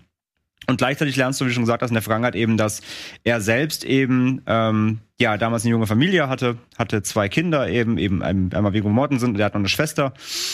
Und er war eben damals als Familienvater eben auch schon Schwierig. sehr schwierig, genau. Ne? Auch damals schon viel geraucht. Wenn dann mal von der Frau kam, bitte nicht im Haus rauchen, ist er mitten auf seiner Geburtstagsparty vom Sohn ausgerastet und abgehauen so und solche Sachen. Also er war alt, er war, er ist nicht nur so, weil er alt ist, sondern er war immer schon so. Das lernt man relativ, relativ schnell, dass er diesen Charakter schon, ähm, diese Charakterzüge schon eben immer mit sich rumgetragen hat. Und ich dachte am Anfang erst, als dieses Demenz-Thema aufkam, dachte ich erst so, ah, wird das jetzt hier noch, wird das quasi so ein The Father, ne, der gerade ja auch Oscar nominiert, ja auch gewonnen hat, ähm, dachte ich mir, ah, okay, Henriksen ist halt kein Anthony Hopkins, kann das funktionieren. Aber der Film hat mir dann doch tatsächlich besser gefallen, als ich erst dachte, ähm, weil ich erst dachte, oh, kann der da ranreichen, weil das Thema hatten wir ja gerade erst, auch in so einer Qualität natürlich, wie The Father war. Aber er macht ja doch eher ein, ein anderes Thema noch schwer, also gewichtet ein anderes Thema schwerer für mich, nämlich ja, fast jeder oder viele werden doch das in der Familie kennen. Man hat immer diese eine Person in seiner Familie. Irgendein Onkel, irgendeine Tante, irgendjemand der Familie. Ja, oder eben Vater oder Mutter. Oder eben leider dann noch näher sogar, eben wirklich Vater, Mutter. Man hat doch oft diesen ein, diese eine Person, die eben bei Familienfeiern und so immer unangenehm auffällt, durch dumme Kommentare, durch dumme Sticheleien, die irgendwie ja, nicht die Klappe halten kann. Und ich glaube, jeder, der das kennt, und ich kenn's persönlich, jeder, der das irgendwie kennt, wird schon automatisch bei dem Film so ein bisschen mitfühlen einfach auf, aufgrund dieser Tatsachen. Ja, die sitzen dann da irgendwie am Tisch, sind dann bei der Schwester. Da ist auch irgendwie der der der äh, der Sohn hat blaue Haare, die Tochter ist so ein Gothic Mädel mit Piercings, ne? Und halt Lance Henriksen guckt sie an so, was hast du eigentlich in der Nase für eine Scheiße hier? Und hat halt ein Septum und ne, so so der Typ ist es halt. Und das kennt man halt einfach oder viele werden es kennen. Und ich glaube, wenn man das ein bisschen nachfühlen kann, solche solche unangenehmen Personen im Familienkreis, dann kriegt der Film einen schon, weil es ist wirklich Henriksen macht das halt sehr gut. Und sehr, also sehr unangenehm. Du willst ihm halt nicht zuhören, aber du musst es halt. Und das hat mich schon gekriegt, so, weil ich dann wirklich auch sauer war, so auf ihn und auf seine Figur. Aber er macht's halt gut. Im positiven Sinne sauer eben. Und wie das eben sich ausspielt und, und, äh, so, der Film hat auch keine, der ist ja, der hat ja keine große Lösung für alles. Er ist halt ein Abbild eines, eines, eines Familiengeschehens, so. Und wie er das durchzieht, wirklich, ähm, hat mir trotzdem dann echt doch gut gefallen. Nicht, also er ist nicht, er ist nicht perfekt, weil wie gesagt, er, er, er bietet keine Lösung natürlich, er, er hat keinen großen, keinen großen, kein großes Überthema irgendwie, sondern er ist eine Momentaufnahme. Und ähm, er ist auch zu lang. Das war, glaube ich, mein größtes Problem mit dem, dort 1 Stunde 50. Der hat dann so ein paar Szenen, in der zweiten Hälfte, da denkst du dir so, ja, ich habe jetzt auch in der ersten schon verstanden, was er für ein Arschloch ist. Du musst nicht immer wieder noch mal eins draufsetzen. So, da kommen doch ein paar Szenen, dann finde ich zu viel, ähm, die auch also nimmst du raus, dann verliert der Film an gar nichts, weil du hast die Figur schon etabliert, du weißt, wie er tickt. Er hat jetzt schon mal einmal jeden und alles beleidigt in dem Film, ähm, jede Minderheit, jede jede Sexualität einmal durchbeleidigt. Das muss in der zweiten Hälfte dann nicht noch mal rausholen, immer wieder. Also der hätte auch 90 Minuten gehen können, hat dieselbe Effektivität. Aber wie er sich auch ausspielt und wie konsequent das Ende tatsächlich auch ist, hat mir doch auf jeden Fall gut gefallen. Ich fand ihn sehr solide, auf jeden Fall. Und Henriksen und Mortensen spielen zusammen, zusammen extrem gut. Ist halt ein Schauspielerfilm. Ja. Ja. So, die, der, der steuert halt eben auf diesen einen großen Moment zu, wo beide noch einmal zeigen können, was das eigentlich für gute Schauspieler Ja. sind.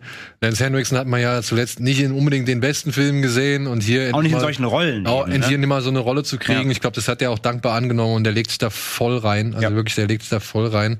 Ich sehe es eigentlich fast identisch wie du. Ja, also ich bin da. Ich hatte halt kurzzeitig Angst, okay, die spielen hier nochmal so ein bisschen Honig im Kopf, Humor. Ja, oder ja, genau. aus. Aber das kommt aber das, eigentlich das nicht kommt raus. Mhm. eigentlich nicht vor. Sie versuchen auch gar nicht so wirklich den Vater zu imitieren. Er hat halt das Pech, dass er jetzt halt irgendwie mit der Phase im Umfeld erscheint und man sich dann so fragen muss, ja, ist das irgendwie vielleicht die best, der beste Zeitpunkt? Wie gesagt, ich habe ihn halt Was sehr ja echt Pech ist für den Sorry. Film, ne? Weil der, der sollte ja irgendwie gefühlt, sollte der ja Der soll schon vor Ewigkeiten, sollte der zwölfmal- Bitte? Der sollte ja schon vor Ewigkeiten, glaube ich, starten, ne? Ja, der, der wurde immer, der, der sollte eigentlich dann ursprünglich letztes Jahr, äh, als die Pandemie äh, es zuließ, dass man Kinos öffnet, sollte er dann irgendwie kommen, dann wurde er wieder verlegt und dann wurde die Öffnung ja immer weiter. Also es ist jetzt tatsächlich ziemliches Pech, dass, dass der äh, genau da jetzt, also dass sie so ein bisschen aufeinander prallen. Ja, also was ich als Tipp geben kann, wirklich, wenn ihr den guckt, ähm, versteift euch eben nicht auf dieses Demenzthema, sondern man sollte sich wirklich eben ich, auf dieses, dieses Familiengefüge. Ja, vor allem, ich finde ich find eigentlich das stärkste Thema, und das bringt meiner Ansicht nach Viggo Mortensen auch sehr lange in dem Film immer gut rüber. Wie gelingt es dir, ein guter Mensch zu sein, wenn du halt unter so einem schlechten Einfluss standest bist. oder groß Ja. geworden bist? Ja. Das ist so, glaube ich, das, das äh, Kernthema von diesem Film.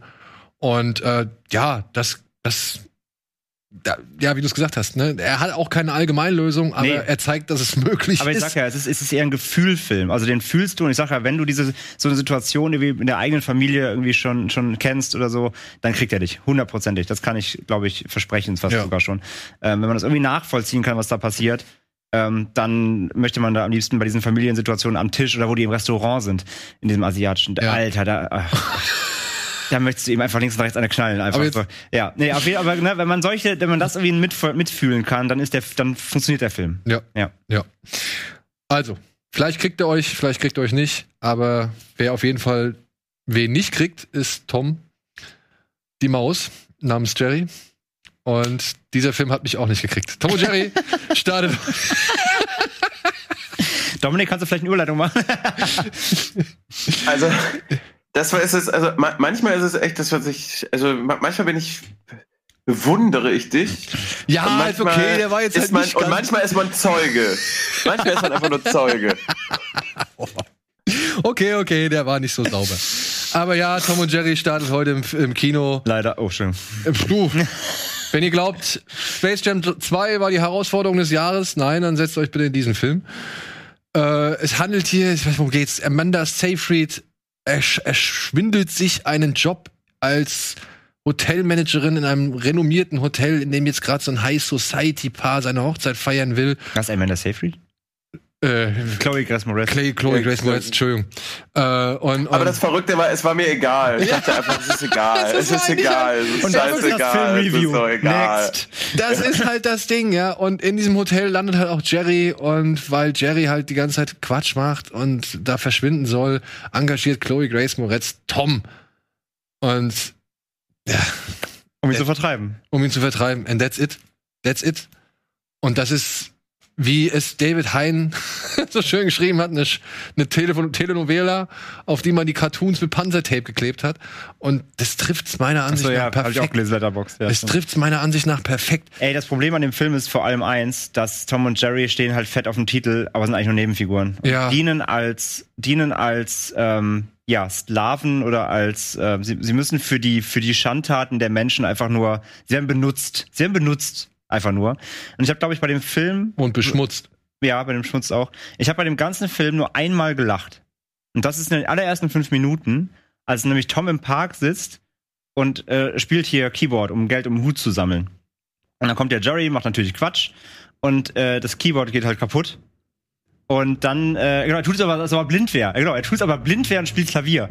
Und dann, als, als, als dann äh, das Keyboard kaputt geht, fliegt ihm die Brille ab. Das ist nicht mal, das ist nur so ein, das ist nur so ein, so ein Backstage-Gag. Dann ruft wer von hinten, äh, also ich habe auf Englisch geguckt, jetzt da ruft halt wer über, übersetzt irgendwie, ähm, Oh mein Gott, das ist ein Betrüger. Ist doch eine normale Katze. Äh, Die kann ja sehen. Die, die ist eine normale Katze, die Klavier spielt. Dem Motto so, was? Das war der einzig, einzig gute Off-Text-Gag, wo ich lachen musste. So, das ist doch keine blinde Katze, die kann, die kann, die kann ja sehen, spielt Klavier. Dafür gebe ich kein Geld. Das ist das, und das ist schon alles zum Film. Ähm, das war das Einzige, was ich in dem Film lachen musste. Und der Rest war wirklich schmerzhaft fast.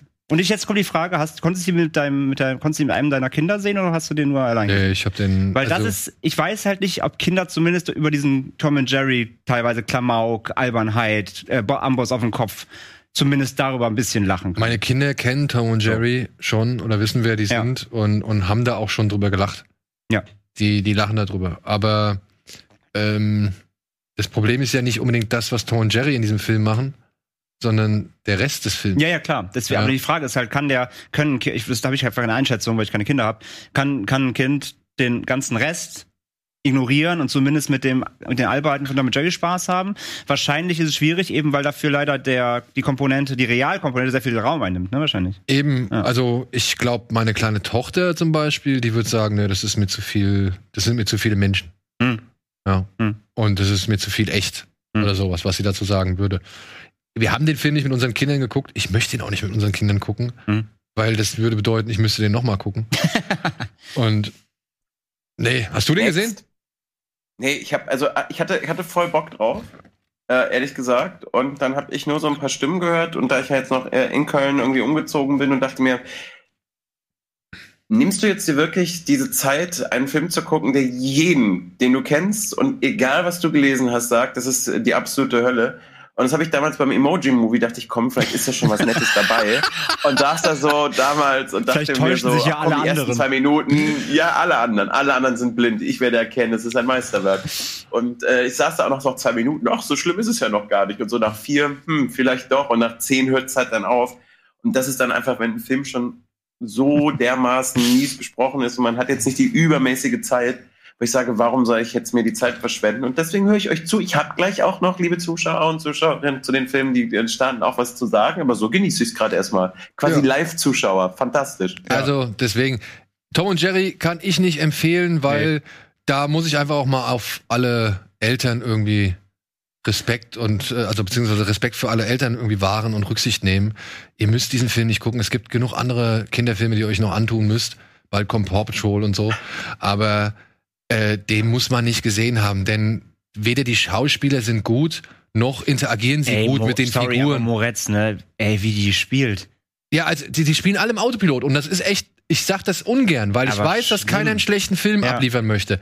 Aber ey, sorry, Michael Pena ist ja wohl mal eine Ja, Frechheit. ja. Also das ist Das ja nicht mal, das ist ja nicht mal Dienst nach Vorschrift, Ja, ja. das ist ja original, keine Ahnung. Das diese- ist Dienst diese, im Halbschlaf. Diese Influencer da, ne? Die, die, ich glaube, dreimal gibt's TikTok-Werbung in dem, in dem Film. Ja, Ähm, und der Moretz, also Moretz hat mich erschrocken, weil die spielt so, ich habe das Gefühl, die hat sich am, am Set irgendwie gedacht so, ich bin jetzt in einem Kinderfilm, jetzt muss ich so extra voll äh, ganz deutlich und hey und überzeugt reden und guck mal, liebe Kinder. Also so wirkt die in dem Film furchtbar. Ja. Und, also die, Und ja, halt die ist auch- jetzt auch nicht die beste Schauspielerin, Und jetzt aber mal ehrlich- die hat ja auch schon ganz gute Rollen gehabt, so, aber Und das, Das hat, die, hat die Regie aber ja auch zugelassen. Das ist ja, Ja, das ja, Verrückte, genau. ne? Man denkt Ja. immer so, jetzt, jetzt, jetzt rastet sie da irgendwie so aus. Ja. Und ich meine, wenn sie das anbietet und die Regie sagt so, ja, Passt. Chloe, so ne, nehmen was, Ja. ist es am Ende ja nicht mehr ihre Schuld. also so gestalzt. ja vor allem, ich kann mir vorstellen, dass die halt erst drehen mussten und dann reingezeichnet haben. So, und halt mit dem arbeiten mussten, was sie da haben. Weißt du? Und das wirkt halt dann einfach auch nicht gut. Oder beziehungsweise, dass sie sich halt vorher nicht schon irgendwie Gedanken haben, gemacht haben, Wo ist was? was ist, was läuft wie Das ab. ist und mir so. in einer Szene sogar aufgefallen, weil da guckt irgendwie, ähm, da guckt, ich weiß gar nicht mehr wer, es ist so geheim, der Film. Irgendwer guckt nämlich, soll auf einen Charakter gucken, guckt aber voll vorbei, das siehst du richtig. Ja. Ach, das war, das ist mir auch aufgefallen. Da sitzt irgendwie auf einer Blume oder so, kann Ja. richtig? Ja, Genau. Und, und, er guckt einmal komplett Ja. an ihm Ja. vorbei, wo ich mir dachte, Leute, fällt das keinem Ja. im Schnitt auf? Genau das. Das ist doch nicht euer Das Ernst. genau die Szene ist das. Der guckt halt voll, du siehst, dass der vorbeiguckt, weil da nicht klar war, Ja. wo das Greenscreen-Ding steht. ey, Ähm, sparen wir uns die Zeit. nur eine Sache, weil ich habe ihn immer, ich habe ihn immer auf Letterbox anderthalb gegeben. Da muss ich also einen noch rechtfertigen, warum vielleicht. Weil ich eine Sache zumindest konsequent fand. Dass wenigstens wirklich alle Tiere im Film dann wirklich auch äh, eben Comic waren. Alle. Ja, das fand okay. ich echt doch ganz cool irgendwie. Also wirklich alle, egal ob es nachher die, die Fische beim Fischlieferanten waren oder halt die Elefanten oder also alle Tiere, alles was tierisch ist im Film war zumindest ein Cartoon. Das fand ich ganz cool noch wenigstens. Das Ja. war der eine kleine Mini-Mikropunkt. Aber kannst du dich noch an den Haufen, an den Scheißhaufen in Jurassic Park erinnern? Ach, du meinst der, der jetzt hier im Film als Emoji drin ist? Ja, genau. Hat, weil so viel zu Emoji-Movie, der hat auch hier Kackhaufen Emojis, der Film und so. Ja, ja. Geil. Alles drin. Das ist halt ein Tropfen Kölnisch Wasser auf diesem Triceratops. Dann riecht er gut. Ja. Deswegen, äh, liebe Freunde, nee, Tom und Jerry, Nee, ich kann es nicht empfehlen. sparen, Tut mir leid. bitte. Egal, was ich da alle für gute Absichten irgendwie vorgestellt haben Katastrophe. oder so, es ist einfach nichts gelungen. Ich habe, das, ich habe den Eindruck, diese Botschaft ist angekommen. Ja, gut, wir gehen kurz in die Werbung und melden uns gleich zurück mit ein paar hoffentlich besseren Filmen. Auf jeden Fall ein paar diskussionswürdige.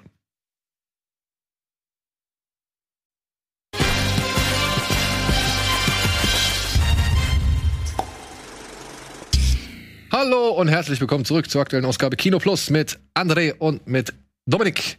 Und ja, wir sind noch immer in den Kinostarts und jetzt kommen hoffentlich auch die Filme, zu denen Dominik was erzählen kann. Freut sich schon, ja. Beginnen wir mit äh, einer weiteren Fortsetzung der Purge. Ja, komm, die, damit wir es schnell abhaken können. Also den können wir wirklich abhaken. Ja, ja. Einer weiteren Fortsetzung der Purge-Reihe. Er heißt The Forever Purge. Und ja, zeigt jetzt ausgerechnet das, was man sich schon vier Filme vorher gefragt hat, warum es nicht eingetreten ist.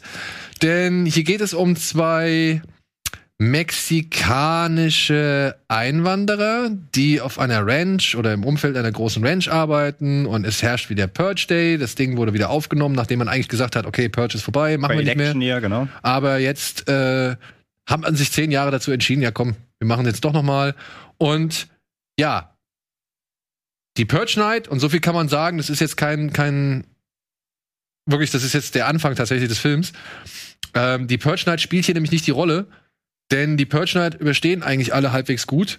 Das Ding ist aber, es gibt ein paar Verrückte, die akzeptieren nicht, dass die Purge Night jetzt vorbei ist und machen einfach ihre Purge weiter. Und sie nennen sich halt dann Forever Purge. Und die beiden Mexikaner, wie auch die Rancher, für die sie arbeiten, müssen jetzt versuchen, vor diesen Purgern oder Forever Purgern zu entkommen. Zack. Mehr muss man nicht wissen. Es gibt ein paar schöne Plansequenzen meiner Ansicht nach, Gegen die, Ende vor allem, ja. ja, die das äh, ein bisschen hervorheben oder äh, wertiger aussehen lassen. Und es gibt auch hier und da vielleicht ein paar unangenehme Situationen, wo man sich denkt, oh ja, das ist schon wieder schön fies. Aber letztendlich muss ich sagen, ist es ein Neuaufguss von allem bereits bekannten Sachen, die man schon in den Filmen irgendwie sehen konnte. Und dieser Film stellt meiner Ansicht nach oder lässt meiner Ansicht nach alle anderen Teile ziemlich blöd aussehen, denn man fragt sich, warum haben die denn in den vier Filmen vorher nicht einfach die Purge weitergemacht? Oder warum haben die in den vier Filmen vorher nicht einfach weiter gepurcht? Also was hat die dazu ange, also verleitet oder beziehungsweise was hat die dazu gebracht, nicht weiter zu purgen? Was war da? Da war die Menschheit noch nicht so verroht, Herr Ah, Schröcker. ach so, Da hat okay. man sich noch an die Regeln halten können, aber jetzt ist einfach, jetzt ist halt dann vorbei. Ja, das aber ja nicht für alle, ist ja auch nur für einen Teil offensichtlich und nicht für alle. Mm, Es sind halt ein paar Leute durchgedreht. Naja, aber in dem Film wird ein bisschen mehr beschrieben. Das ist, also wird beschrieben, dass es ein bisschen mehr sind als ein paar Leute. Wie viele sind denn das? 13. Nein, Also jetzt nicht, nein, nein, also. Nein, aber ja, sie, sie reden von landesweit, wenn ich es richtig ja, ja, verstanden es, es, es breitet sich im Landesweit aus, genau. Ja. ja. ja. Es, es beginnt im Kleinen, es fahren halt so Trucks durch die Gegend, ähm, äh, beginnend mit White Supremacists. Also man merkt deutlich, welche Sprache der Film auch wieder da politisch spricht. Also es geht schon so in die Richtung so, was, was in den USA eben so in den letzten Jahren passiert ist mit Proud Boys und was man alles gesehen hat. Also so militante äh, Gruppen, die dann eben ähm, die dann eben verkünden durch Lautsprecher, dass sie alle Minderheiten erschießen werden und so weiter. Also da spricht da schon wieder eine deutliche Sprache der Film. Also grundlegend muss man halt einfach sagen, die Reihe hat immer darauf beruht, es gibt einmal im Jahr einen, einen Ta- Tag, da ist halt alle Verbrechen legal und der Film sagt jetzt, ja, was wäre, wenn das jetzt einfach weitergeht? Dann denke ich mal, ja, das ist halt Alltag. Also die Grundidee vom Film ist halt komplett bescheuert, wie du schon sagst, hätte auch vorher passieren können. Man kann natürlich sagen, okay, nach Election Year, da hatte ja die ähm, die, äh, die die die die Chancellorin, die dann gewählt wurde, ja auch, hat das ja abgeschafft. Darum geht's ja in Election Year, dass sie beschützt werden muss. Das heißt, du kannst jetzt sagen, okay, es war jetzt acht Jahre keine Purged, aber jetzt sind eben wieder die New Founding Fathers, äh, die damals die Purge erfunden haben, sind jetzt wieder an der Macht in dem Teil. Jetzt kannst du sagen, okay, es gab jetzt so lange keine Purge, die Leute haben jetzt doch Wut aufgestaut, quasi, die ja sonst immer bei der Purge ent- sich entladen soll. Und deswegen müssen sie jetzt direkt mal weiter purgen nach der ersten Nacht, weil reicht halt noch nicht. Aber alles Humbug. Ähm, im Endeffekt ist es ein, vor allem der Film wird halt gerade wieder knallhart immer noch als Horrorfilm vermarktet. Ich könnte da jedes Mal platzen. Wo ist denn bitte, also bei Election Year war schon so, hm. Bei Anarchy gab es noch so ein, zwei Shots. Aber für mich ist auch kein Teil der Purge-Reihe, außer der erste wegen seinem Home-Invasion-Szenario, ist halt wirklich Horror. Und das hier ist ein astreiner Actionfilm. Das ist ein Ja. Action-Thriller. So Der hat aus. ein paar Spannungsmomente, aber Ja, die hast du halt in jedem Actionfilm Genau. Sowieso. ist, Also das, wenn das Horror ist, dann müssen wir mal eine Grundsatzdiskussion machen Ja, irgendwie. also- ähm, also da wirklich auf einen Actionfilm einstellen. Es ist Geballer, es ist Verfolgungsjagden, es ist noch mehr Geballer, Geballer. Und ähm, der ist halt extrem stumpf halt einfach auch. Weil wieder auch in der Thematik, die er aufmacht, es ist halt ein Purge so. Es ist ja auch kein Politikfilm, es ist ein politischer Film, weil er politische Themen behandelt, aber es ist ja kein Politikfilm. Also der ant- beantwortet ja auch jetzt keine wichtigen gesellschaftlichen Fragen, sondern er zeigt ja wieder nur ein What-If-Szenario auf. Ähm, und macht da halt ja natürlich auch diese, diese Konstellation, die, ähm, die mexikanischen Einwanderer, die auf der Ranch arbeiten, müssen sich jetzt quasi mit ihren Arbeitgebern zusammentun. Dabei ne, kommt dann auch schnell raus so. Das sind natürlich auch alles so äh, white, white privileged Leute, die dann auch im Ja, aber Gespräch mal mehr, mal weniger genau, gut. auf der, auf, aber auf dem Gespräch dann natürlich auch rausstellen so und da gibt es zum Beispiel die eine Szene im Auto, wo der eine fragt so was habt ihr eigentlich gegen uns und der weiße Texaner da irgendwie da so ja äh, ich finde ich habe nichts gegen euch aber könnt ihr nicht da bleiben wo ihr seid also dieser Alltagsrassismus kommt da halt ganz viel rein so aber der Film ist halt im Endeffekt natürlich zu platt um davon irgendwas auch nur ansatzweise ernsthaft zu behandeln es ist letzten Endes ein Action Thriller es gibt einige blutige Shootouts äh, viel CG Aber das, wie du Blut. es gerade schon, schon, schon war's. gesagt hast, wenn, dann ist es halt ein Purge-Film. Und äh, auf der anderen Seite, ich meine, man ist jetzt ganz offensichtlich mit kl- klitzekleine andere, äh, also ja, sie machen es jetzt irgendwie länger, aber so waren die Filme ja alle, ne? Mhm. Wir haben so das ein oder andere mit so einem ein bisschen mit dem Vorschlaghammer, ein bisschen äh, eine politische Richtung irgendwie drin oder ein bisschen Aussage. Ja. Aber am Ende geht's doch um irgendwie ein paar geile, geile Shots, ein paar coole, coole Momente und äh, also ich fand die immer so okay unterhaltsam, eben jetzt nichts für, ich behalte die ganz lange im Kopf, Mhm. aber ich hatte jetzt auch mal, wenn ich sie geguckt habe, auch wenn man hin und wieder sich etwas mehr Intelligenz gewünscht hätte, aber ich hatte bislang bei den Filmen immer irgendwie das Gefühl, die anderthalb Stunden sind aber irgendwie gut rumgegangen. Ich weiß nicht, ist das bei dem jetzt auch so oder war das, dass Also- gesagt habt, boah, ey, ne. Der läuft solide ab, also der läuft solide runter. Also Ja. es ist jetzt nicht der Film, wo ich jetzt groß gesagt habe, boah, jetzt kommt doch mal vorwärts oder also es fühlt sich jetzt nicht zerdehnt an, aber ich muss auch sagen, die Dialoge sind teilweise dann wieder so, ah, ja ja. Äh, das ist alles auch wieder echt sehr auf den Punkt geschrieben, beziehungsweise eben für die jeweilige Situation, weil anstatt zu fragen, was man vorher gemacht hat, fragt man das erst, wenn man irgendwie feststellt, dass jemand irgendwie gerade im Feuergefecht sich gut behauptet. So, ja, das, das sind so diese typischen Dinge halt, die man dann bei so einem Genrefilm halt mit, in Kauf nimmst und die auch in Ordnung sind. Aber das ist halt Stangenware, wenn's wenn's irgendwie hochkommt. Es ist jetzt nichts, was irgendwie großartig neuer ist, bis auf und das sage ich ja wirklich bewusst, bis auf diese ein zwei Plansequenzen, die durchaus das Niveau dieses Films wie halt auch der Serie etwas hochheben so, aber das kann den Film letztendlich jetzt auch nicht unbedingt vor seiner eher einfachen Art retten oder eben halt aufgrund oder, oder von, vor seinen Dialogen, die sich da gegenseitig politisch korrekt oder eben politisch äh, zeitaktiv irgendwie um die Ohren knallen.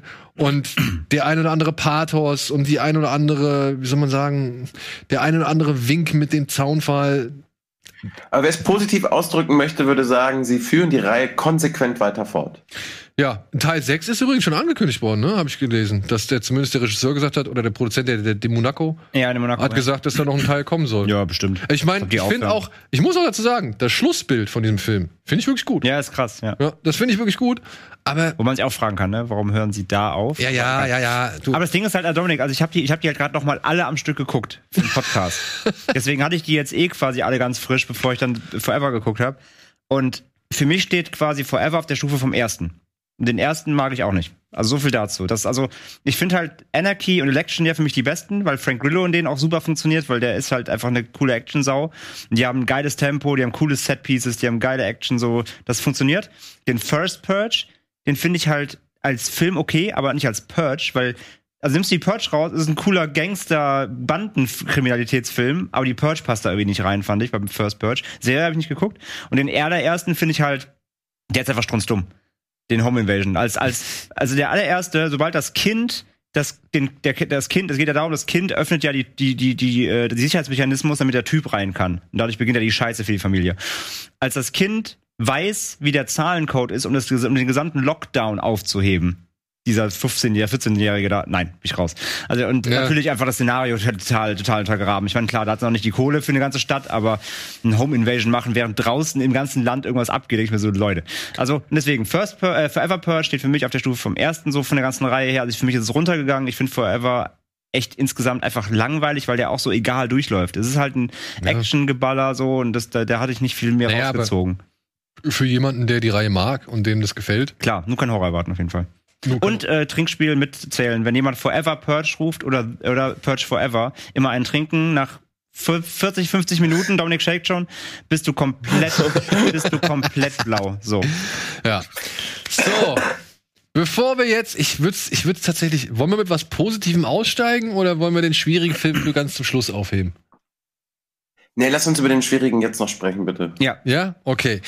Wer es ein bisschen, wer es ein bisschen intelligenter haben möchte, aber auch ein bisschen schwieriger und provokativer und polarisierender, der sollte sich meiner Ansicht nach New Order anschauen, der heute ebenfalls im Kino startet. Er ist von einem, oh, jetzt muss ich auch noch mal, ist er Mexikaner? Michel, Mi- Ja. Mi- Michel Franco, Michel Franco, ja. Michel Franco? wird er Ist- so ausgesprochen? Ja, ist ein mexikanischer Regisseur, der hier, ja, wie soll man sagen, äh, das Ende Mexikos umschreibt, beziehungsweise den äh, großen Aufstand in, in Mexiko.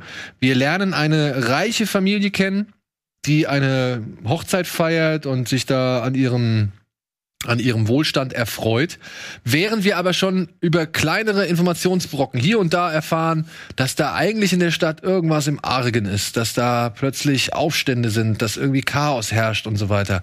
Und dieses Chaos erreicht dann eben halt auch das reiche Villenviertel, weshalb plötzlich, man sieht es hier schon, ein paar Menschen im Garten stehen und diese Gesellschaft wirklich komplett auseinanderreißen und knechten und ausrauben und verprügeln und so weiter und so fort. Aber das ist noch längst nicht alles, denn dieser Film kennt keine Gnade mit seinem Zuschauer, sondern spielt dieses Untergangsszenario noch viel, viel weiter und noch viel, viel schlimmer aus. Und ich weiß gar nicht, ob man da so sehr aufs Detail eingehen sollte. Ich kann nur so viel vorwegschicken. In diesem Film, da waren Szenen enthalten, die haben mir nach langer Zeit mal wieder die Schuhe ausgezogen, weil ich sie so unangenehm Mhm. fand. Ja. Ich weiß nicht, wie es euch geht, aber ja, Und Also was ich an dem. Achso, nee, sorry, sprich du zu Kurz, also nur eine Sache, also so viel schon mal vorweg. Also in diesem Film passieren wirklich ein paar miese Sachen und ich kann mir vorstellen, dass es gar nicht so weit von der Wahrheit entfernt ist, was hier an Praktiken unter anderem, gerade zum Thema Geiselnahme und Erpressung zum Beispiel, ähm, praktiziert wird, ähm, dass das gar nicht so weit entfernt ist von der Wahrheit oder beziehungsweise von der Realität.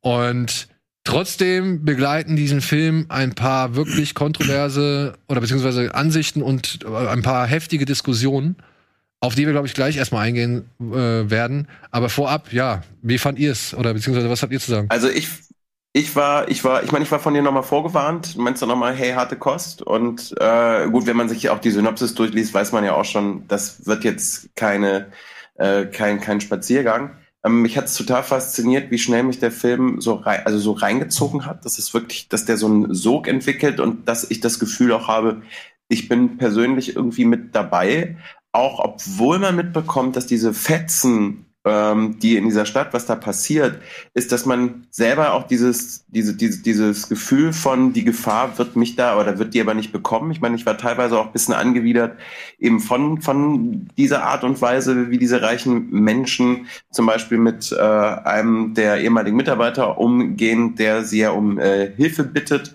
und eben diese ganze Überheblichkeit, aber trotzdem habe ich mich da noch irgendwie sicher gefühlt und fühlte mich als Person auch irgendwie als als wäre ich mittendrin in dieser Situation. Und wie das dann eskaliert, wie das gedreht ist, wie das inszeniert ist und wie absurd konsequent dieser Film ist und es immer noch immer weitergeht und immer weitergeht. Und ich denke so, ja, aber jetzt bin ich gespannt, wie es irgendwie ausgeht. Und er, und das ist jetzt kein Spoiler, sondern aber prinzipiell kein wirkliches Ende findet, sondern diese Schraube einfach immer weiter nach unten geht. Das hat mich auf jeden Fall fasziniert, zumal ich äh, es auch echt gut fand, dass wir ja nicht wirklich viel über das Böse oder was da passiert erfahren. Wir bekommen mit, dass es da irgendwie ein Chaos gibt. Wer ist das? Warum passiert das eigentlich? Das erfahren wir alles gar nicht. Spielt aber für den Moment auch gar nicht so die übergeordnete Rolle, weil wenn du jetzt gerade in der Gefangenschaft bist und in der Geiselhaft bist, dann ist es fast egal, weswegen du da bist, du möchtest da halt raus. Und das war irgendwie auch das Gefühl, was ich bei dem Film die ganze Zeit oder in der zweiten Hälfte hatte. Kann das bitte jetzt endlich enden und ein gutes Ende finden? Aber na, nun denn. Ja, es findet ein Ende, aber ob das gut oder schlecht ist, ähm, ja, kann man nicht so wirklich sagen. Beziehungsweise es ist kein allzu positives Weltbild, was am Ende gezeigt oder gezeichnet wird. So, ich weiß nicht, wie, wie siehst du's? Mm. Ich finde, der Film ist echt spannend zu lesen. Mir ist halt tatsächlich, also ich habe tatsächlich das Ende schon nach den ersten 20 Minuten erraten. Ja? Ja, weil wenn du genau aufpasst, wenn du den Film genau liest, ich habe dann auch nochmal noch mal nach, noch mal, also wir hatten ja einen Screener, nochmal nachgeguckt, ähm, nochmal zurückgespult, dann quasi nochmal die Szene beobachtet, ganz am Anfang. Wenn du den Film ganz genau beobachtest, kannst du in den ersten 20 Minuten schon ungefähr lesen, welche Richtung das gehen wird, weil da gibt es einen Moment, da kannst du was erahnen, zumindest grob. Ähm, ich fand den auch mega spannend aufgebaut. Ich fand die, die erste Hälfte war, hat mich richtig gepackt. Wie Dominik sagt, ich hatte das Gefühl, du bist ja die, diese reiche Familie, die hat ja echt so ein Fort Knox da irgendwie, ne? Vorne stehen halt auch überall Wachleute und diese fetten Tore und Mauern. Und du fühlst dich halt so, so krass sicher da, ne? Und gute Laune und alle? Und dann fängt das ja an mit diesem, diesem ehemaligen Mitarbeiter, der Geld will, dann geht halt Diskussion in der Familie los, ne? Die Tochter will helfen, aber dann kommt irgendwie der Neff, der Vetter oder irgendwie ein anderer oder der Bruder oder wer es ist, ne? Und kommt halt an und gibt ihm halt hier so, und das war schon das Erste, wo sie nach Geld rumfragt für ihn, der brauchte, glaube ich, 200.000 für Pesos für eine OP, für seine Frau. Und sie fragt dann so rum und wie die dann einfach so einfach in die Jackentaschen greifen teilweise und dann einfach so, ja, was brauchst du denn hier, so 30.000 irgendwie und ziehen sich da halt so die Geldbündel aus den Taschen, so klar, jeder locker sitzen so, ne, das war so, ah, das ist richtig schön äh, Rich People Mentalität da so unterwegs. Ähm, aber natürlich gibt keiner so viel, wie er braucht, ne, alle kriegen nur so ein bisschen und so, ja, das reicht jetzt Hauber auch ab, du ekliger so, ne. Also diese, diese krasse Mentalität, die sie da so spielen lassen, nach dem Motto, okay, du hast irgendwie Jahre für uns gearbeitet, aber du bist trotzdem nur ein Haufen Dreck wert, so geh weg. Das ist schon mal echt äh, gutes Setting. Aber als dann eben dann dieser Aufstand losgeht und die dann eben, wir haben es ja im Trailer gesehen, über die Mauer da klettern und so, äh, dann bist du schon so, oh fuck, okay, was, also so, so du bist nicht sicher, so, ne? Jetzt, jetzt passiert hier ganz schön viel Scheiße, so. Ähm, aber dann gab es halt auf dem Weg, so der, der, dann so lang weitergeht, da gab es halt so ein paar Sachen, die fand ich dann so ein bisschen ungereimt, so auch wenn sie dann so losfahren, sie wollen ja dann zu der Frau hinfahren, mit der Kohle und so. So, dann, dann hörst du schon immer im Radio die ganze Zeit, die Straßen sind gesperrt, überall Aufstände und die fahren immer weiter rein. auch dieses nicht ernst nehmen der Situation so ein bisschen, das war ich Ja, aber sie so, nehmen es ja nicht ernst. Das ja das Genau, Problem. das, das, das habe ich halt, okay, viele, viele Figuren, okay. Für mich als Zuschauer war ich erst so kurz, ach komm, das kann man doch dann, wenn man da hört, da ist alles dicht, bitte nicht reinfahren, aber gut, geschenkt. Ähm, das war alles ganz schön, also den Aufbau fand ich super. Und in der zweiten Filmhälfte sind mir so ein paar Sachen aufgestoßen, muss ich sagen. Ich fand ihn auch drastisch und auch gut drastisch und ging an die Nieren.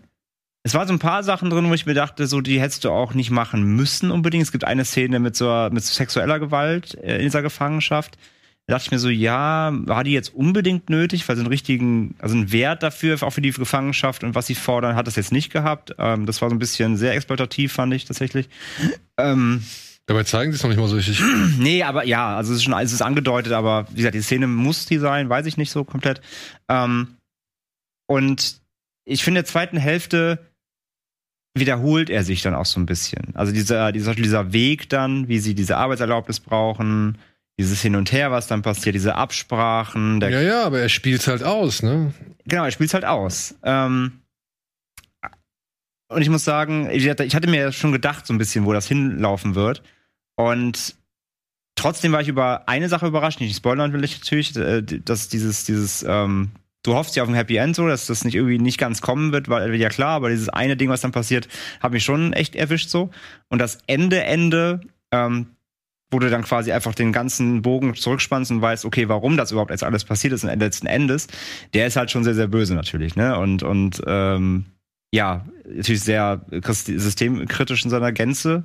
Ähm, ich hatte gelesen auch, dass der Regisseur im Vorfeld angekreidet wurde, weil er die Unterschicht oder Unter- und Mittelschicht, die eben diesen An äh, Aufstand anzettelt, dass die eben ähm, rassistisch dargestellt werden oder dass er da Rassismus walten lässt so ein bisschen, weil er die halt Ja, vor allem, dass er die reichen, weißen oder hellhäutigen zu Opfern macht. genau Das ist so der größte Kritikpunkt, Äh, den genau. der Film irgendwie immer, also der immer wieder zu lesen ist zu diesem Film. Genau, genau. Also da hat er schon auch einiges in harscher Kritik in seinem Land auch bekommen, dass er da auch äh, und vor allem auch, dass er den den Aufständischen keine Motivation gibt, außer irgendwie rauben, plündern, vergewaltigen, Geld so irgendwie. Also es wäre also die Unterschicht will einfach nur will einfach nur sind wie verhalten sich wie Tiere quasi.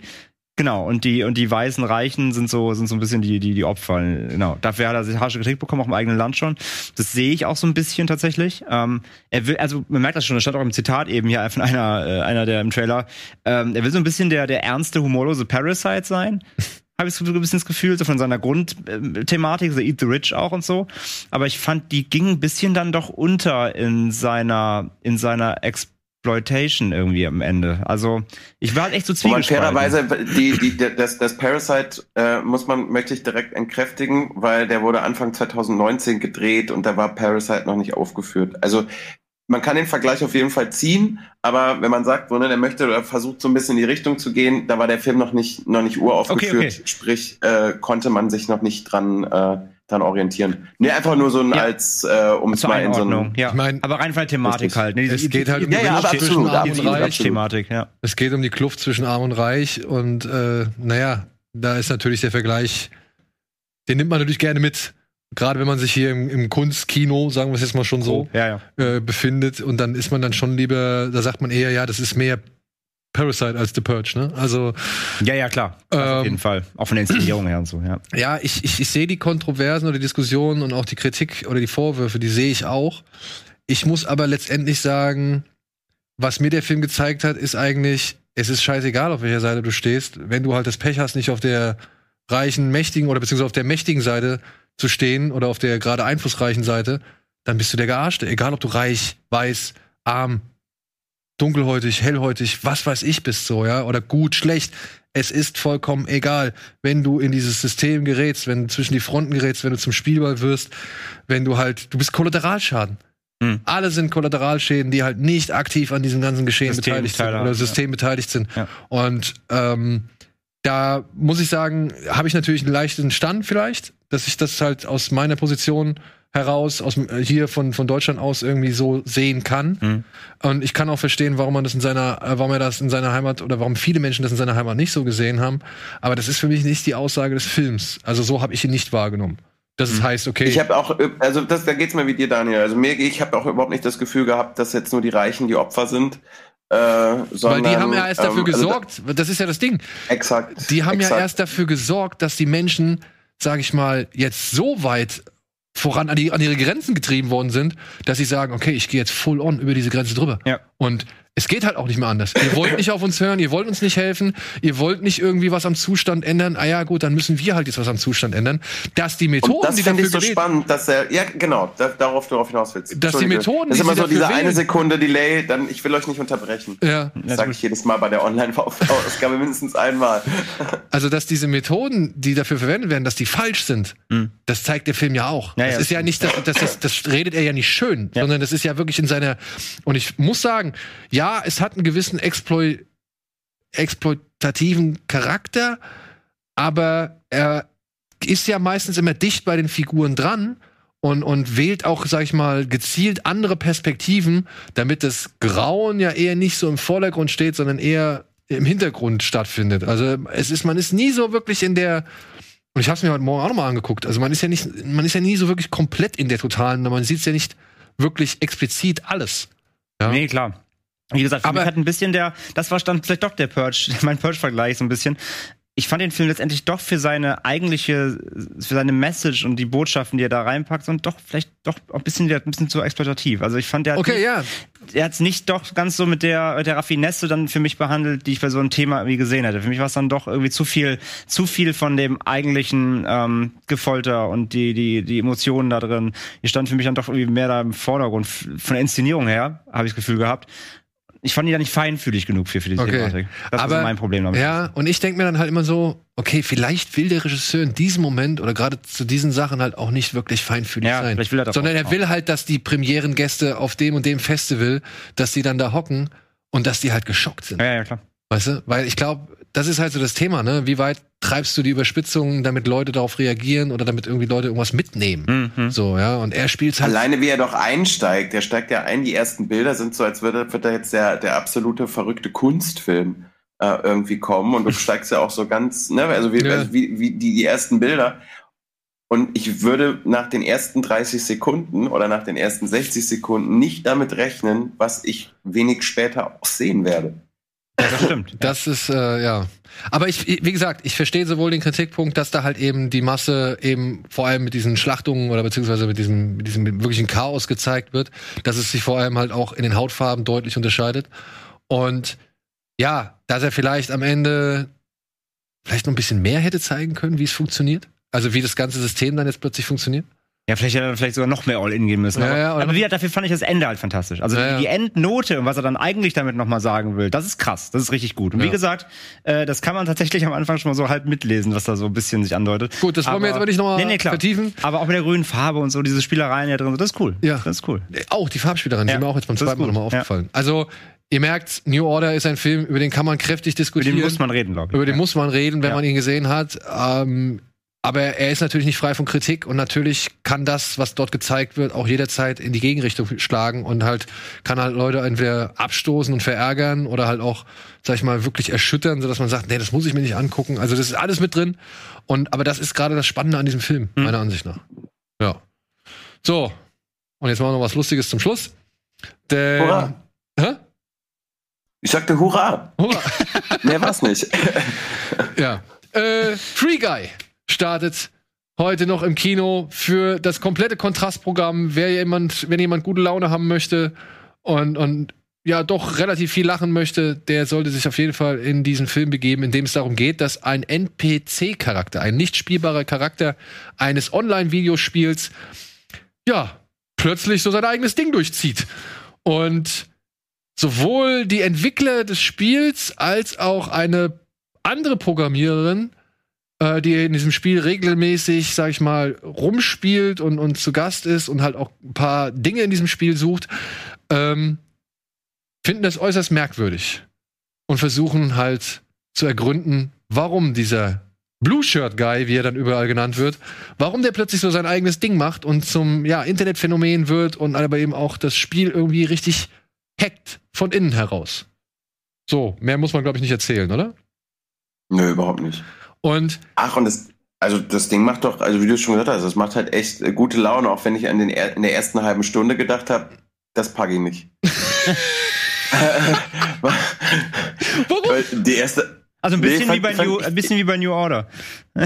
Ja, na, ich, ich, muss, ich muss dazu sagen, ich finde den in der ersten halben Stunde deutlich nerviger als äh, alles, was danach passiert, weil er sich dann irgendwie so ein bisschen findet und auch das Überdrehte irgendwie ganz, ganz cool ist. Am Anfang habe ich gedacht, so, nee, das wird, das wird der nervigste Film irgendwie seit langer Zeit und bin, habe echt ein bisschen gebraucht, da reinzukommen. Ähm, aber ich habe auch immer das Gefühl, wenn, wenn dann so ein, ich meine, wir müssen jetzt hier nicht über Story sprechen, ne? die ist jetzt, die ist jetzt nicht äh, unglaublich äh, intensiv oder detailreich. Aber trotzdem hatte ich das Gefühl, dass er sich so nach einer halben Stunde, dass man sich so ein bisschen gefunden hat, du bist auf einer Linie, du bist auf dem Heldenpfad, du hast irgendwie mal so einen halben Plan von dem, was passiert da eigentlich. Und ähm, ja, dann hatte ich viel Spaß, inklusive dem, glaube ich, besten Cameo des Jahres. Ja, ja, ja, da sind auf jeden Fall. Auch generell sind da so ein paar schöne Einsätze drin, ähm, die ich anhand des Trailers auch nicht wirklich für möglich gehalten habe. Also ich muss sagen, ich habe sehr, ich habe teilweise schon sehr gelacht über den Wortwitz, weil gerade Mhm. was so im Gamer, also was so was so in Gamer-Begriffen, sage ich mal, oder an Gamer-Mentalität oder an Gamer, wie soll man sagen, Gesprächen damit ein, also damit verwoben wird und das halt aber von einer Person gehört wird, für die das Wort Game gar nicht existiert. Mhm. Das ist schon, das ist schon echt lustig gewesen, wirklich. Ich habe auch gestern, ich habe den Ach, gestern, und sau kreativ, oder? Ja. Also ich, der ist doch wirklich kreativ. ich habe den gestern zum zweiten Mal gesehen und auch beim zweiten Mal hat's wieder alles echt richtig gut, also hat's wirklich gut funktioniert und gezündet. Und so was das ganze Gaming-Gefühl angeht, muss ich sagen, ist Free Guy echt einer der besten Filme, die jetzt mal versucht haben, so das irgendwie auf Film zu transportieren. Und das hätte ich nicht für möglich gehalten. Dazu hast du Ryan Reynolds, der halt natürlich seine Ryan Reynolds, äh, seine Ryan Reynolds Art perfekt da ausspielt, so. Von wegen, er ist Level 1. Sie sagt, ich unterhalte mich erst ab einem Level 100 mit dir. Oh, that's so much more than one.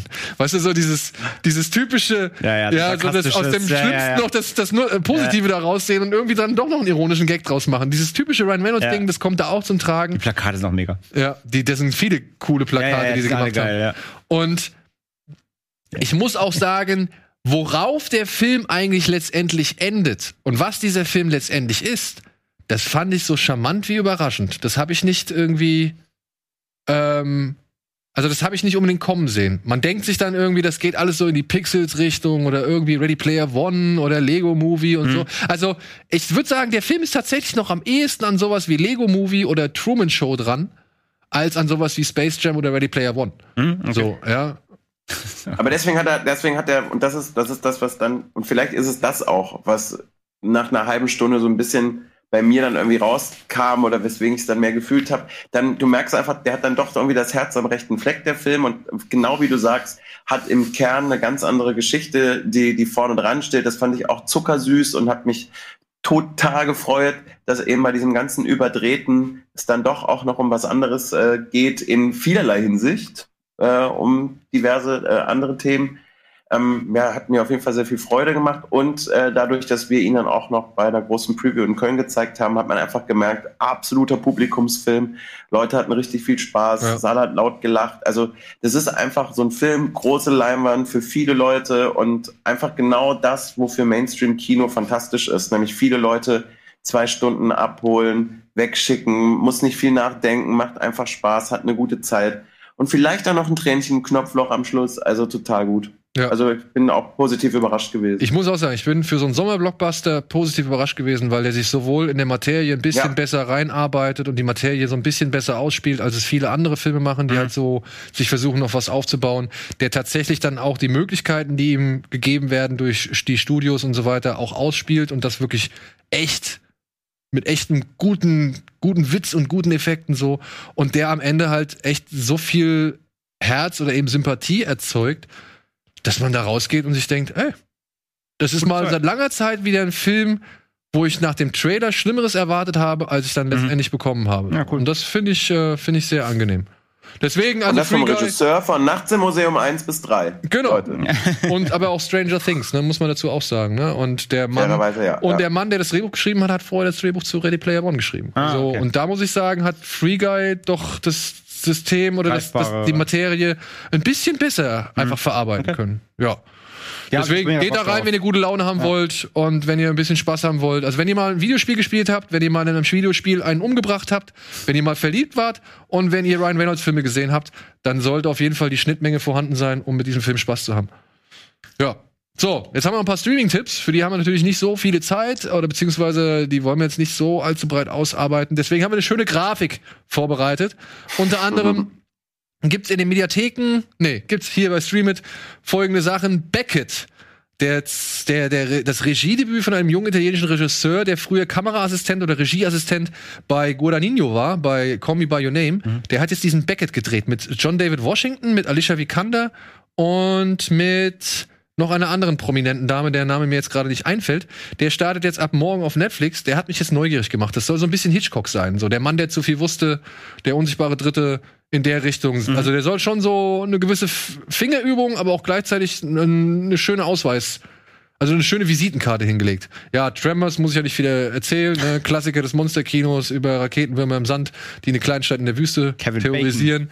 Bad Times at the El Royale, auch wenn er nicht so mein Favorite ist. Nee, mein auch nicht. Startet aber am 13.8. auf Disney Plus. Ist ja trotzdem schön anzusehen, hat ein paar schöne Performances drin und auch hier und da die ein oder andere schöne inszenatorische Spielerei. Die Schwarze Witwe. Nicht Black Widow, sondern der Film von 1987, in der ja, eine schwarze eine Heiratsschwindlerin, eine Frau, die halt, sag ich mal, immer wieder reiche Männer heiratet, die auf mysteriöse Art und Weise ums Leben kommt, äh, kommen, ähm, wird von einer, äh, weiß nicht, Polizistin, glaube ich, verfolgt, Deborah Winger und wer ist es noch? Theresa Russell. Theresa Russell. Ähm, hatte ich vor einiger Zeit schon mal angekündigt, Ja, wurde dann stimmt, doch nicht auf Disney Plus stimmt, hochgeladen. genau. Ja, ja. Und jetzt soll es soweit sein. Okay. Ja, und Goodbye Lenin, der große Durchbruch von Daniel Brühl, wo er seiner Mutter, die aus dem Koma erwacht wird, weismachen möchte, dass die DDR noch existiert, obwohl die DDR eigentlich schon längst passé ist. Ähm, gute Laune-Film, beziehungsweise ein schönes Ostalgie-Kino. Damit ging eigentlich die Ostalgie-Welle richtig los, glaube ich. Kann man eigentlich auch immer noch mal problemlos reinfahren, oder? Ja, voll. Ja, hundertprozentig. Ja, und dann kommt auf Amazon Prime etwas, worauf ich wirklich jetzt schon lange gewartet habe. Evangelion 3.0 plus 1.0. Thrice Upon a Time. Shin Evangelion. Das ist der vierte Film der Evangelion Filmserie von Hideaki Anno. Ja, also es ist der letzte Teil, der äh, jetzt endlich fertig ist. Man hat so lange drauf gewartet. Er hat Shin Godzilla zwischendurch gemacht, äh, um wahrscheinlich diesen Film zu Ende st äh, stellen zu können. Ich habe bisher nur den ersten Film gesehen, der ungefähr eine Wiederholung der gleichnamigen Serie ist. Und ab dem zweiten Film gingen ja Filmserie und Anime-Serie oder, oder Kurzserie gingen einen anderen Weg. Und inzwischen habe ich komplett den Überblick verloren. Aber ich freue mich, dass der jetzt bei Amazon Prime erhältlich ist. Denn es gibt auch alle anderen drei Teile. Und das heißt für mich die nächsten Wochen, geil, ich glotze das jetzt alles durch. Nochmal von vorne bis hinten. Und ich hab Bock. Und es sieht gut aus. Und ich glaube, ich werde nur die Hälfte von dem verstehen. Und wenn es auch nur so ansatzweise ist wie das Ende der Serie, dann werde ich wahrscheinlich noch weniger verstehen. Aber ich hab Bock drauf. Habt ihr mal Evangelion gesehen? Ewigkeiten her. Ewigkeiten her? Ewigkeiten her. Ich habe es früher geguckt, aber wie du sagst, es ist natürlich eine extrem ähm, ausgiebige Lore. Ja. Und die Filme, da habe ich noch gar keinen von gesehen. Aber ich habe auch Bock, auf jeden Fall mal reinzugucken, ja. Und wie gesagt, auf Amazon Prime sind jetzt alle, alle vier Filme erhältlich. Ja. Und das finde ich richtig gut. Das ist endlich, weil ich, ich bin, ich bin da halt, ich möchte da nicht so warten. Ich hab Mich, das hatte schon Einfach gebündelt rein. Ja, und, Ich, ich, mich hat es schon echt über die Jahre hinweg genervt, dass da ist, dass es hieß, ja, da kommt noch ein vierter Film, aber die kriegen den nicht fertig. Hm. Ich so, aber gibt's doch schon drei Filme. Ja, aber der vierte Film kommt nicht. Und dann, ja, jetzt, jetzt, endlich. Saga wird abgeschlossen. Ich glaube, über die Handlung muss ich jetzt nicht mehr großartig erzählen, oder? Das, das versteht eh kein Mensch. Ich wollte gerade sagen, da sind wir Weihnachten. Also ich meine, ich kann, ja- ich kann ja noch mal so ein bisschen den ersten Absatz der in offiziellen Inhaltsbeschreibung. Nachdem Shinji seinen Lebenswillen verloren hatte, ist der Ort, an dem er nun ankommt, heilsam für seine Seele. Hier schöpft der Eva-Pilot neue Hoffnung, denn das Instrumentality Project der Organisation Wille könnte in einem letzten Versuch, den Final Impact zu verhindern, doch noch Erfolg haben. Also wenn das nichts ist. Siehst- so, und dann haben wir noch ein paar. Ich bin dabei. Gut. Und dann haben wir noch ein paar Mediatheken-Tipps. Die wollen wir euch auch nicht vorenthalten. Unter anderem läuft in der Arte-Mediathek Mirai, das Mädchen aus der Zukunft von Mamoru Hosoda, der schon das Mädchen, das durch die Zeit sprang, unter anderem gemacht hat. Ein schöner Film über einen kleinen Jungen, der nicht, der keinen Bock drauf hat, dass er jetzt nicht mehr im Mittelpunkt seiner Eltern steht, sondern jetzt plötzlich eine kleine Schwester bekommen soll, die halt diese Aufmerksamkeit raubt. Und der in seinem, sweet. ja, der in seinem Garten halt jetzt auf diese, eben diese Schwester, aber halt in der Zukunft trifft. Und auf seinen Opa, glaube ich, aus der Vergangenheit. Also, schöner Film, kann man sich mal angucken, wenn man auch so ein bisschen, ja, gute Laune haben möchte oder halt auch mit Kindern schon Erfahrung hat. Dann gibt es in der Servus TV Mediathek, hat mich sehr gefreut, einen Film namens Cash. Abgerechnet wird zum Schluss. Das ist eine nette, Ey, charmante. ihr seid, ihr seid krass. Ihr seid krass, dass ihr sogar was aus der Servus TV Mediathek mit drin habt. Das ist, ich bin sprachlos. ja, aber Mega. wenn da diese Nein, Filme. Ne? wo ihr das herholt, großartig. Naja, Recherche halt. Cash abgerechnet Ja. wird zum, Schles- äh, zum Schluss ein Heist-Film mit Jean Dujardin, der hier einen Profi-Einbrecher spielt, der von einer Interpol-Agentin, glaube ich, gezwungen, gezwungen wird, sich mit Jean Reno, einem großen Gangster, einzulassen, denn der möchte Diamanten aus einem Casino rauben und Jean Dujardin soll ihm dabei behilflich sein und gleichzeitig halt für die Polizistin äh, spitzeln. Und das wird dann noch irgendwie ein bisschen erschwert durch eben die Tochter des Gangsterbosses, in die sich dann Jean Dujardin so ein bisschen verguckt. Also klassischer Heist-Movie, Riviera Casino, Diebstahl, laissez-faire Komödien-Stuff. Ja, ja, Mit schicken Bildern und wie gesagt, schicken Ja, Anzügen. da geht immer. Also von, der- Wirklich. Wer mal auf Kein sowas- Tunnelfilm, Kein sondern Tunnelfilm. das, was du gerade gesagt Kein hast. Tunnelfilm. Dann gibt's noch Bastille Day, da geht's um einen Taschendieb, der hat aus, der hat aus Versehen einen falschen Rucksack geklaut. Das war nämlich eine Bombe, die geht hoch. Und deswegen wird ein Spezialagent in Form von Idris Elba auf ihn aufmerksam. Und jetzt werden die beiden dann halt von fiesen Schergen und Terroristen und was weiß ich verfolgt. Während sie müssen versuchen rauszufinden, was da wirklich der Hintergrund war. Gibt's jetzt in der ZDF-Mediathek. Ist jetzt nicht der allercoolste Film, aber wenn man mal so einen kleinen, netten Action-Happen für zwischendurch braucht, glaube ich, kann man das hier reinziehen. Und weil es mir schon oft empfohlen wurde, beziehungsweise weil schon oft darauf hingewiesen wurde, auf Arte gibt es noch gerade die Kenji Mizaguchi-Reihe. Mizaguchi-Reihe. Das ist ein Mann, der so ein bisschen den Übergang ähm, von Japan, ja, von der alten Zeit in die moderne immer wieder in seinen Filmen schildert und das auch vor allem immer wieder aus der Perspektive der Frau. Und von ihm sind jetzt sechs Filme in der, Adia, äh, in der Arte-Mediathek erhältlich für diejenigen, die halt bisher noch nichts davon mitbekommen haben oder die sich mal für so japanisches ja, Kunstkino und auch eben Dramakino interessieren. Vielleicht ja interessant. So. Damit wären wir am Ende, meine lieben Freunde. Oder habt ihr noch irgendwas? Nö. Ne? Dominik? Gibt's noch irgendwas, Nee. was du den Zuschauern mit auf den Weg geben sollst? Wo bist du jetzt? Sie sollen, äh, also sie sollen noch mal Clueless schauen, vielleicht, genau. um das nochmal zurückzuholen. Nee, und ansonsten, wie du es auch mal sagst, äh, brav ins Kino gehen. Aber ich glaube, sie haben es jetzt gerade alle noch äh, besonders nötig. Aber äh, ich kann immer nur sagen, ich habe mich jetzt auch bei privaten Kinogängen, egal wie, egal wo, immer äh, sehr wohl und sicher gefühlt. Ja, also ich meine, ich war Ja. jetzt auch schon ein paar Mal im Kino, auch jetzt wirklich schon schön mit gut besetztem Kino. Und es fühlt sich wieder schön an. Bisher alles gut. Ja, bei mir auch. Cool. Dann ansonsten, vielen Dank, Dominik. Folgt ihm Sehr gern. auf allen Kanälen. Äh, hast du irgendwas Neues am Start, irgendwie, was du erzählen kannst? Oder bist du jetzt gerade irgendwie, machst du Pause, gönnst du, lässt du den Bimbam baumeln? Oder? Äh, nee, gar nicht. Lass den Bimbam-Bauch mit. Fantastisch. Das mache ich ja grundsätzlich täglich, daily, 24-7 währenddessen. Aber nee, es war jetzt bei, da, da, dadurch, dass jetzt gerade viel produziert wurde für andere Sachen und gleichzeitig äh, auch jetzt äh, wieder Moderationsjobs im September kommen. Äh, und ich aber ja tatsächlich äh, jetzt auch noch dran gucke, was wir mit der selbstgemachten Mucke machen, was ich in Corona-Zeiten gemacht habe. Also sagen wir mal so, mir ist ja noch nie langweilig geworden und wir schauen auch, wann es dann wieder mit Spoiler weitergehen kann. Aber äh, du, ich, ich, ich komme irgendwie klar und die Woche geht immer rum. Gut. Ja, und André, mehr von André gibt's unter anderem bei True Crime Germany, Devils and Demons und äh, Bei uns, bei Genre geschehen. bei Genre geschehen, genau. Tino. Genau, Gruß an Tino. Und ansonsten, ja, vielen Dank fürs Zuschauen. Bleibt uns wohlgesonnen. Schaltet auch nächste Woche wieder ein. Oder schaltet natürlich generell RBTV ein. Ich weiß gar nicht, ob noch irgendwas Großes am Wochenende ist. Aber ich glaube, es lohnt sich auf jeden Fall. Ansonsten bis zum nächsten Mal. Tschüss.